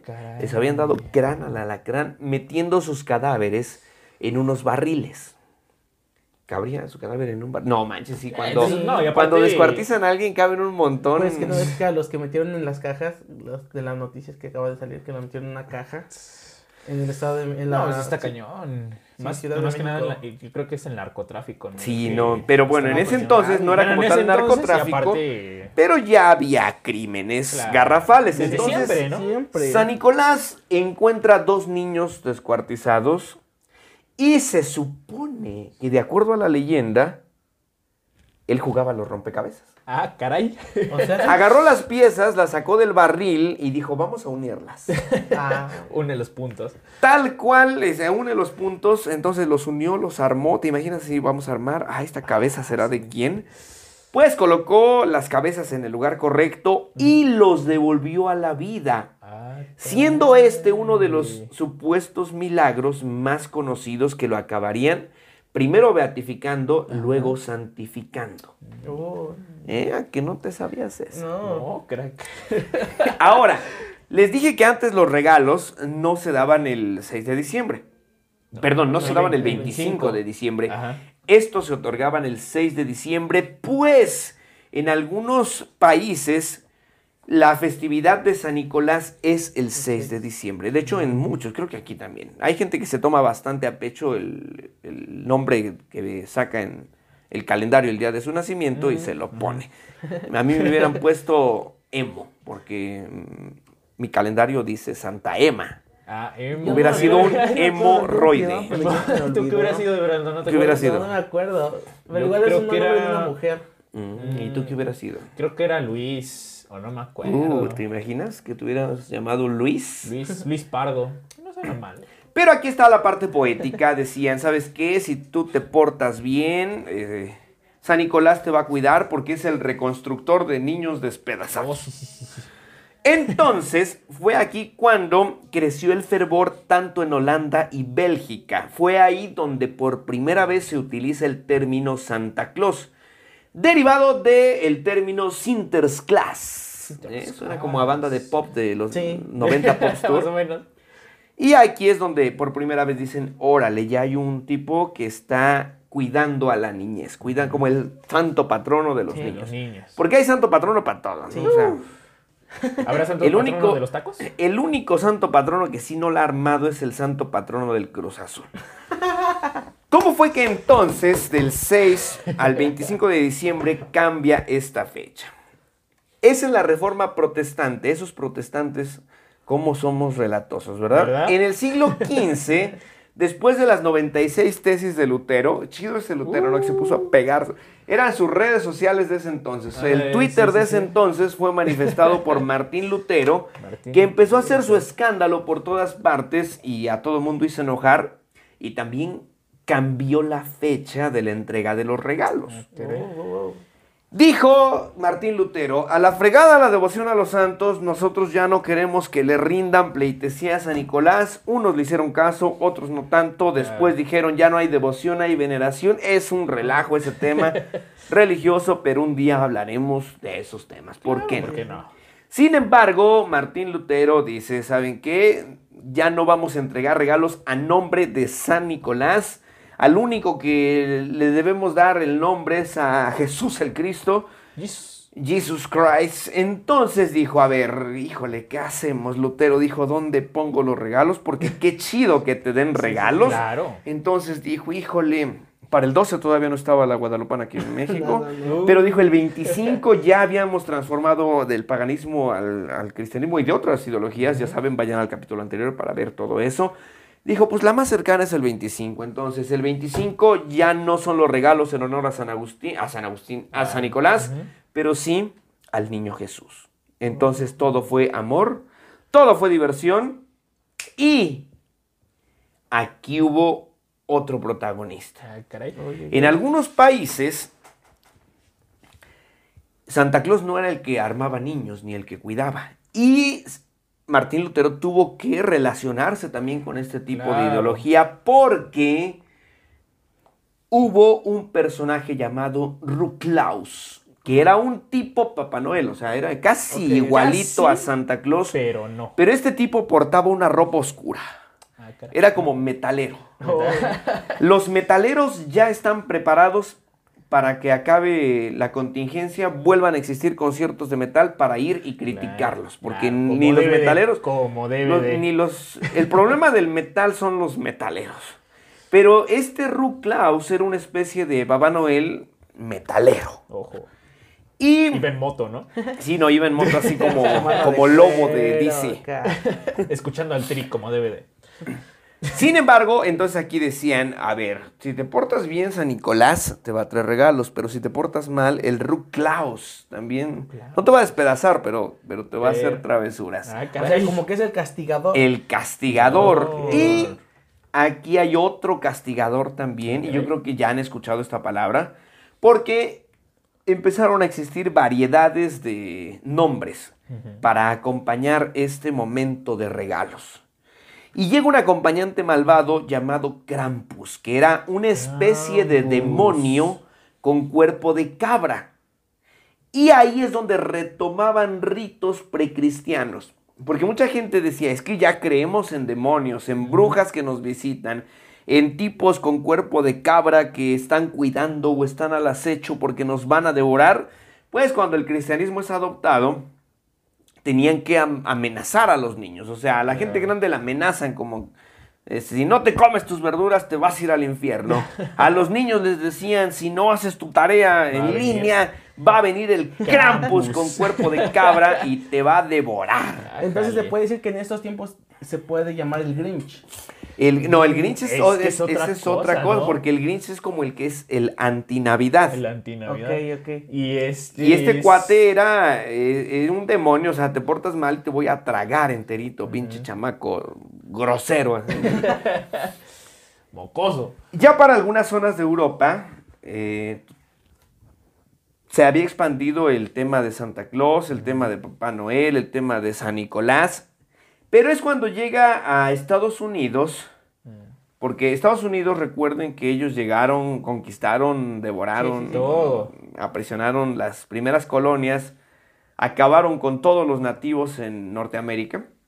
Eh, Y esto genera algo, que ellos no tuvieran una identidad cultural como tal. Entonces dijeron, Claro.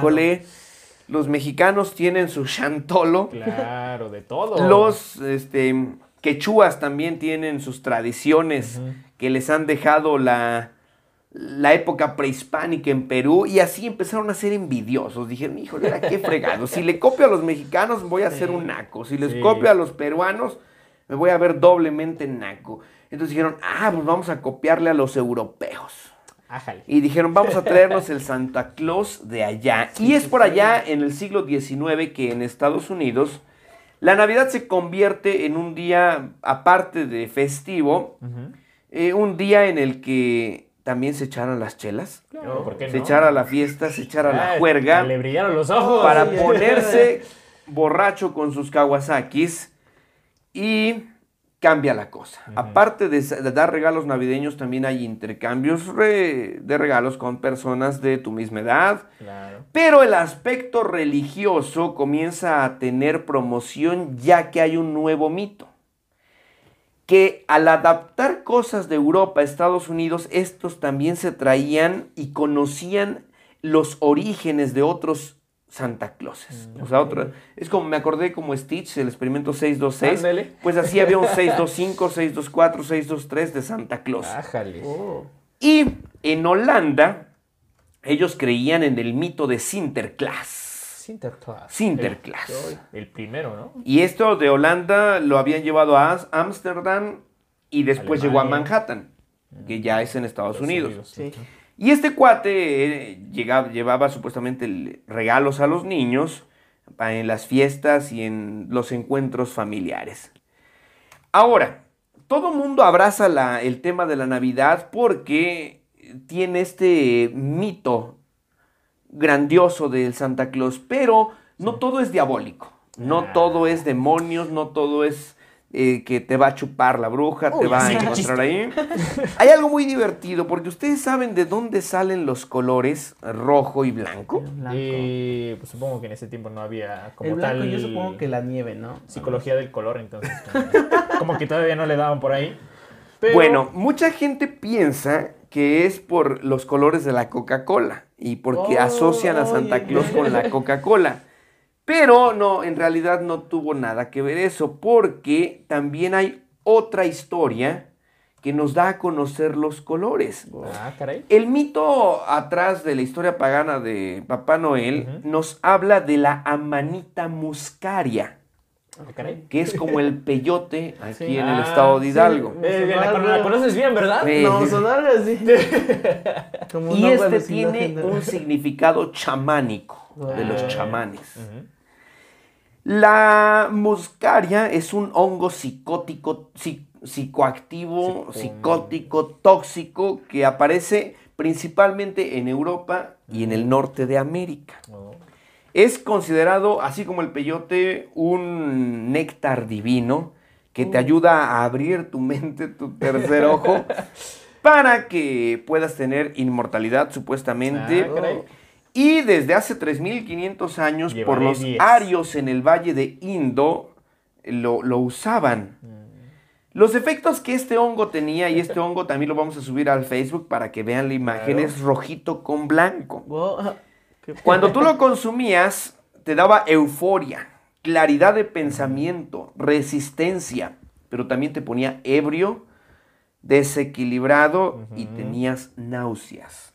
Como... Los chamanes y san- sanadores de Siberia eran individuos que servían a la comunidad entrando en contacto con el mundo espiritual para sanar enfermedades.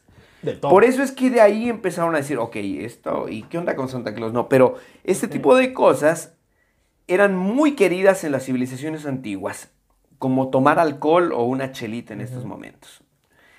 Se usaba la manita también para poder resistir más al trabajo físico y para completar o complementar la dieta de la zona, porque no tenían mucha vitamina E y la manita la tenía. Sin embargo, ya habíamos dicho que el, el arbolito de Navidad ponían manzanas Manzanas. representando a la supuesto, el supuesto pecado de Adán y Eva, que ya dijimos que no había sido ponerle Jorge al niño. No, no, no, no, no.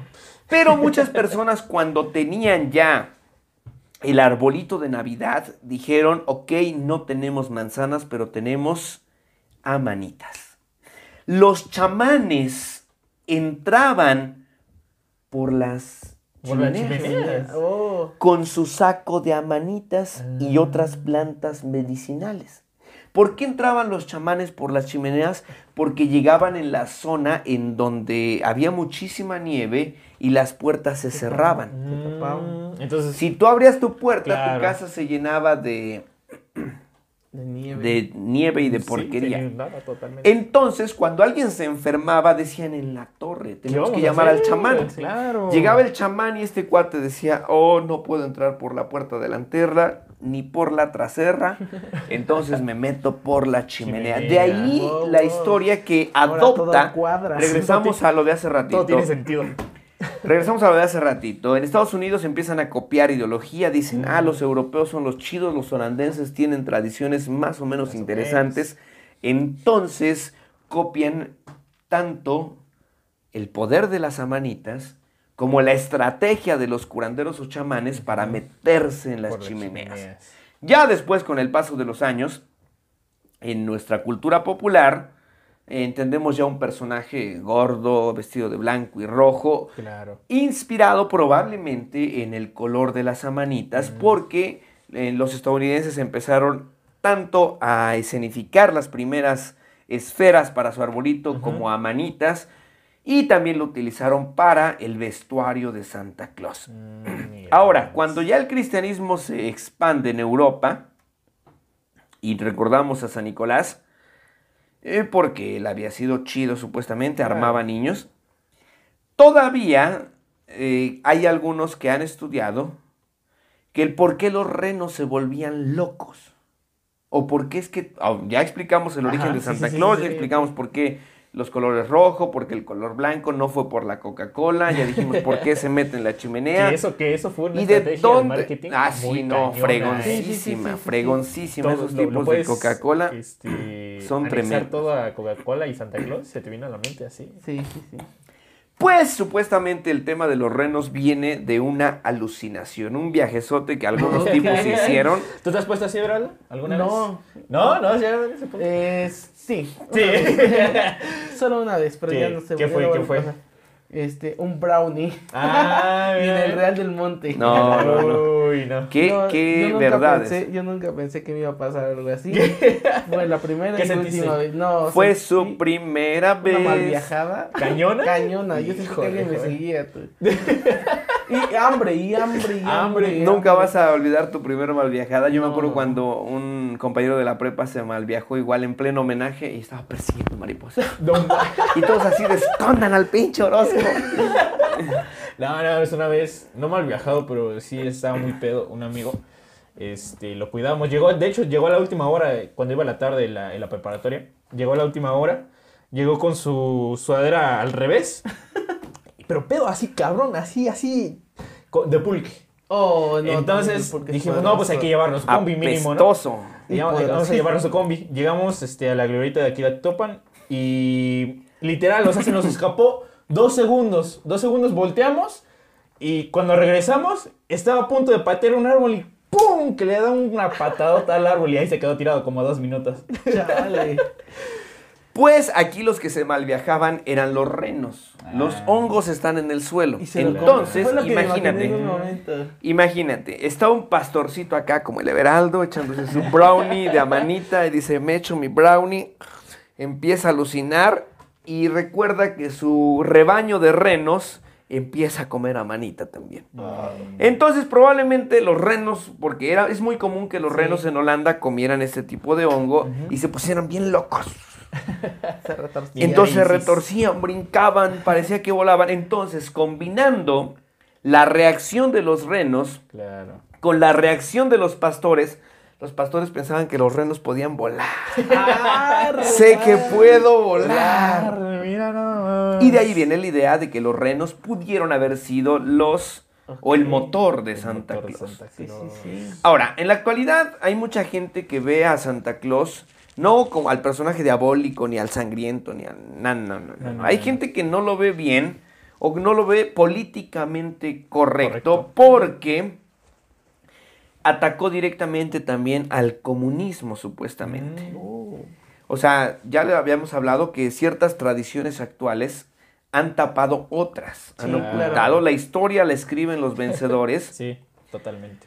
Y a la antigua URSS no le gustaba que esta campaña de, de Papá Noel estuviera en favor del consumismo. Decían los comunistas, no, no puede ser, no, no es posible que se esté promoviendo una fecha en donde las familias tengan que gastar dinero, un momento en las que Sí, sí. los, a los que tienen más lana pues les va bien con sus regalos y a los que no se van a la fregada porque van a comer pura tortilla con sal. Sí, Sí, y hasta la fecha, ¿eh? Es en pasando. 1930 eh, cuando Santa Claus ya siente una bandera en casi todo el mundo. Stalin, ya hablando de comunismo. Hizo todo lo posible por recurar- recuperar una figura que se llamó o que se llamaba Death Moros. Death Moros. Death Moros, no es Deadpool. Uh, Death Moros significaba el abuelo frío. ah, Y este, Death Moros, es un personaje anciano de origen eslavo. eslavo. O sea, dijeron los, los estadounidenses, los Los europeos holandeses. tienen sus cosas este, consumistas. Claro. Pues acá los También. comunistas también, también. ¿Por qué no? ¿Por qué no? O sea, ¿por qué? Si tú tienes la misma novia, ¿por qué el Julio no la puede tener también? ¿Por qué no? A la fecha de chapulinear. Bien, amigo el Chapulín. Mi amigo el Chapulín Santa Saludos, Cachucha. Chapulín. si me Saludos. si me- ya sabes quién es. ¿eh? Maldito, desgraciado.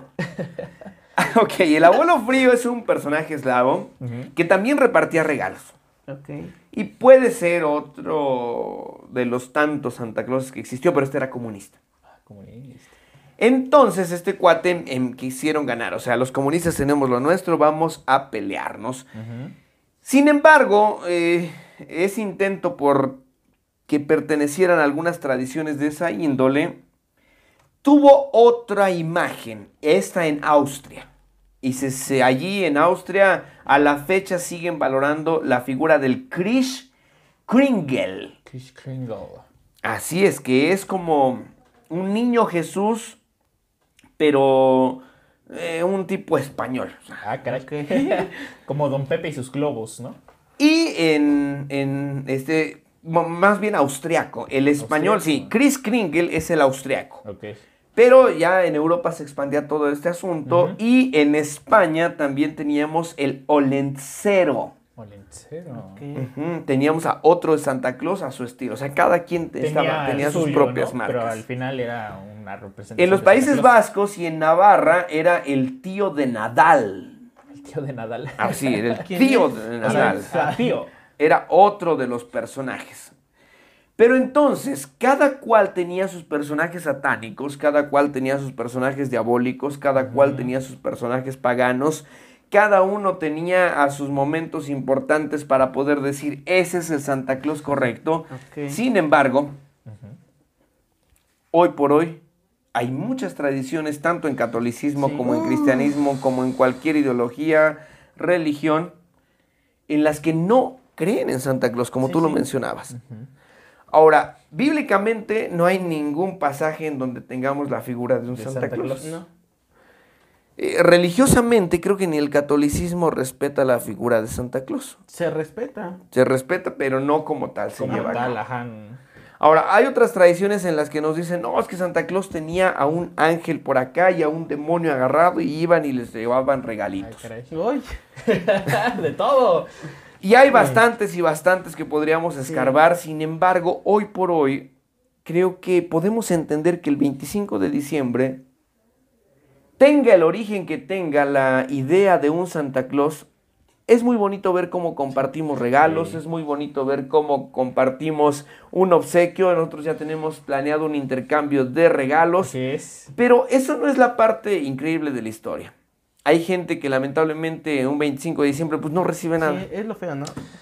Ey, Es lo gacho del de- consumismo. como muchas personas que, bueno, yo creo que incluso las personas con mayor estatus social eh, pueden permitirse regalar el 25 de diciembre y no solamente en la tradición general de México que son los Reyes Magos. Sí. Entonces yo creo que a muchísimas personas, pues, eh, de aquí de México, es muy difícil que Santa Claus llegue. Sí, pero igual te das cuenta casas. de los movimientos que se han hecho igual en base de esto, ¿no? De que se hacen movimientos de rejuntar juguetes y llevarlos a los Claro niños. que también. O sea, esa parte está bonita. Te dejan algo bueno en la Las dos caras de la moneda, totalmente. Sí. Ujú. Sí, porque digo, ahorita los corazones buenos este, quisieran... Ha habido gente millonaria que se ha disfrazado de Santa Claus, que renta coches claro. coles, exóticos para poder llevar regalos a otras partes. Y eso es bonito. Creo que también hoy nosotros podríamos decir, si conozco una familia que no tiene ni para tragar, pues lógicamente no va a estar pensando en regalos, va a estar Claro. pensando en comer y es una parte reflexiva que, que hoy podemos tener también. Sí, claro. Chale, sí es cierto. Pero pues ya, ¿qué se puede hacer? Ya, ¿qué me- se puede yo me hacer? quedé con la duda, Rodo. Tú nos preguntaste de que, nos habían regalado nosotros Santa Claus. ¿A ti qué te ha regalado Santa Claus? Sí es cierto. Mira, yo tengo, yo tengo, y ahorita aquí tengo otro personaje que se me olvidó comentarles, pero uno de los mayores recuerdos que tengo fue algo verdaderamente vergonzoso, porque Ah, caray. el director de, de mi papá me dijo, oye, ¿qué te trajo Santa Claus? Y recuerdo que pues, se habían, habían preocupado para que los reyes trajeran un regalo más fregón, entonces Santa Claus como que se había dormido. Llegó un momento en el que aquí en la República Mexicana hay gente que, como tú lo dices, nada más creen los reyes, pero no creen Santa Claus. Claro. Y me llegaron unos confles, pero yo fui feliz con mis confles. sí. Entonces No, le no, digo, no, no, no, no, le no, digo, no. le digo al director de mi papá, no, pues me trajeron unos confles. Y el director dijo a mi papá, oye, no friegues, ¿cómo que le llegaron? ¿Y ¿Cómo que Santa Cruz te trajo unos confles a tu hijo? Ay, no, qué feo. Ay, no, sí, qué- qué- qué no, gacho. No, muy mal. Lo chido es que fuiste feliz. Sí, es la Se me olvidaba comentarle el. Santa Claus druida. Hay otro Santa Claus, Druida. es el Holy King. Y este es adorado en distintas culturas como el Padre Invierno, una figura que parece tener relación con el Padre Cronos, el dios Saturno, el y de ahí el tema de la Saturnalia. ¿Quieren conocer más de la Saturnalia? Todo está Vayan al en podcast el anterior. podcast anterior. Y ya los demás, el Dead Moros, todos los Santa Clauses que les estuve mencionando, pues son este tipo de figuras. Pero pues lo más bonito que ha adoptado la iglesia es la figura de San Nicolás. San Nicolás. Pues creo que hasta aquí podríamos desmenuzar un poquito el tema de Papá Noel, Papá Noel. momentos de reflexión, momentos de compartir, felicidad, dicha, y si te sobra algo, creo que este es un instante Sí, en el claro. que tú puedes darle. Eso iba a Otro sonar muy... No, iba a decir darle a los que menos tienen, pero me acordé, me acordé del viejito cabeza de algodón. Y no importa la edad que tengas, no importa si eres un niño, si eres grande. eh, una vez una maestra me dijo, probablemente yo ya no crea en los Reyes Magos, ya no crea en Santa Claus, pero escribo mi cartita no pidiendo un objeto, no, no pido que me traigan tres cervezas, unos Monster o nuevas luces, algunos micrófonos. Pero digo, si escribo mi carta y digo que a mi jefa le vaya bien, que a mi jefe le vaya bien, mira, la fe, yo se los he dicho, es algo que se Sí, tiene claro. o no se tiene. Entonces, haz pinche cartita en tu zapatito, deja galletitas y pide porque el 2021 sea un año fregón. Sí, claro. Eso, Sí, porque este, este 2020 ha sido, ha estado de la fregada y Sí, esperamos que el 2021 Vaya de lo este-. Tan de la fregada que regresé con mi ex y terminé. Ah, y terminó. ¿Cuántas veces se terminaron este 2020? Es 2022, creo. 2, 24, 30 y Tres. Como tres más o menos. Como- ¡Cuatro! Tú sí tienes Como un cuatro. verdadero problema. Sí, Pues no lo olviden, pueden seguirnos en todas nuestras redes sociales. Busquen también a Chinigomi Show. Vamos a dejar su link aquí abajito en la Claro, descripción. Después ¿cómo estaremos no? abordando más temas. Suscríbanse a nuestros canales, al Pardo SR388, a Rodo Cielofan y esperen el próximo miércoles el capítulo Número número Tres. 3. Se va, a poner, Three. se va a poner bueno y tenemos también ya un invitado especial. Tenemos invitados estelares. Se va a poner buenísimo. Así que hasta aquí el podcast, capítulo 1, no, cap- capítulo dos, 2 crack. de los hechos acontecidos acabados de ocurrir en este instante momentáneo. Yo soy Rodo. Y yo, Pardo. Y él es Everaldo. Sambocho. Bocho. San- oh, sí, cierto, se dice Pocho. Nuestro y hasta aquí llegó el podcast. Yeah. Cuídense, muchos besos. Bye. Bye. ¿En dónde? Yo, yo. En el Cine Esquinas. ¡Vámonos!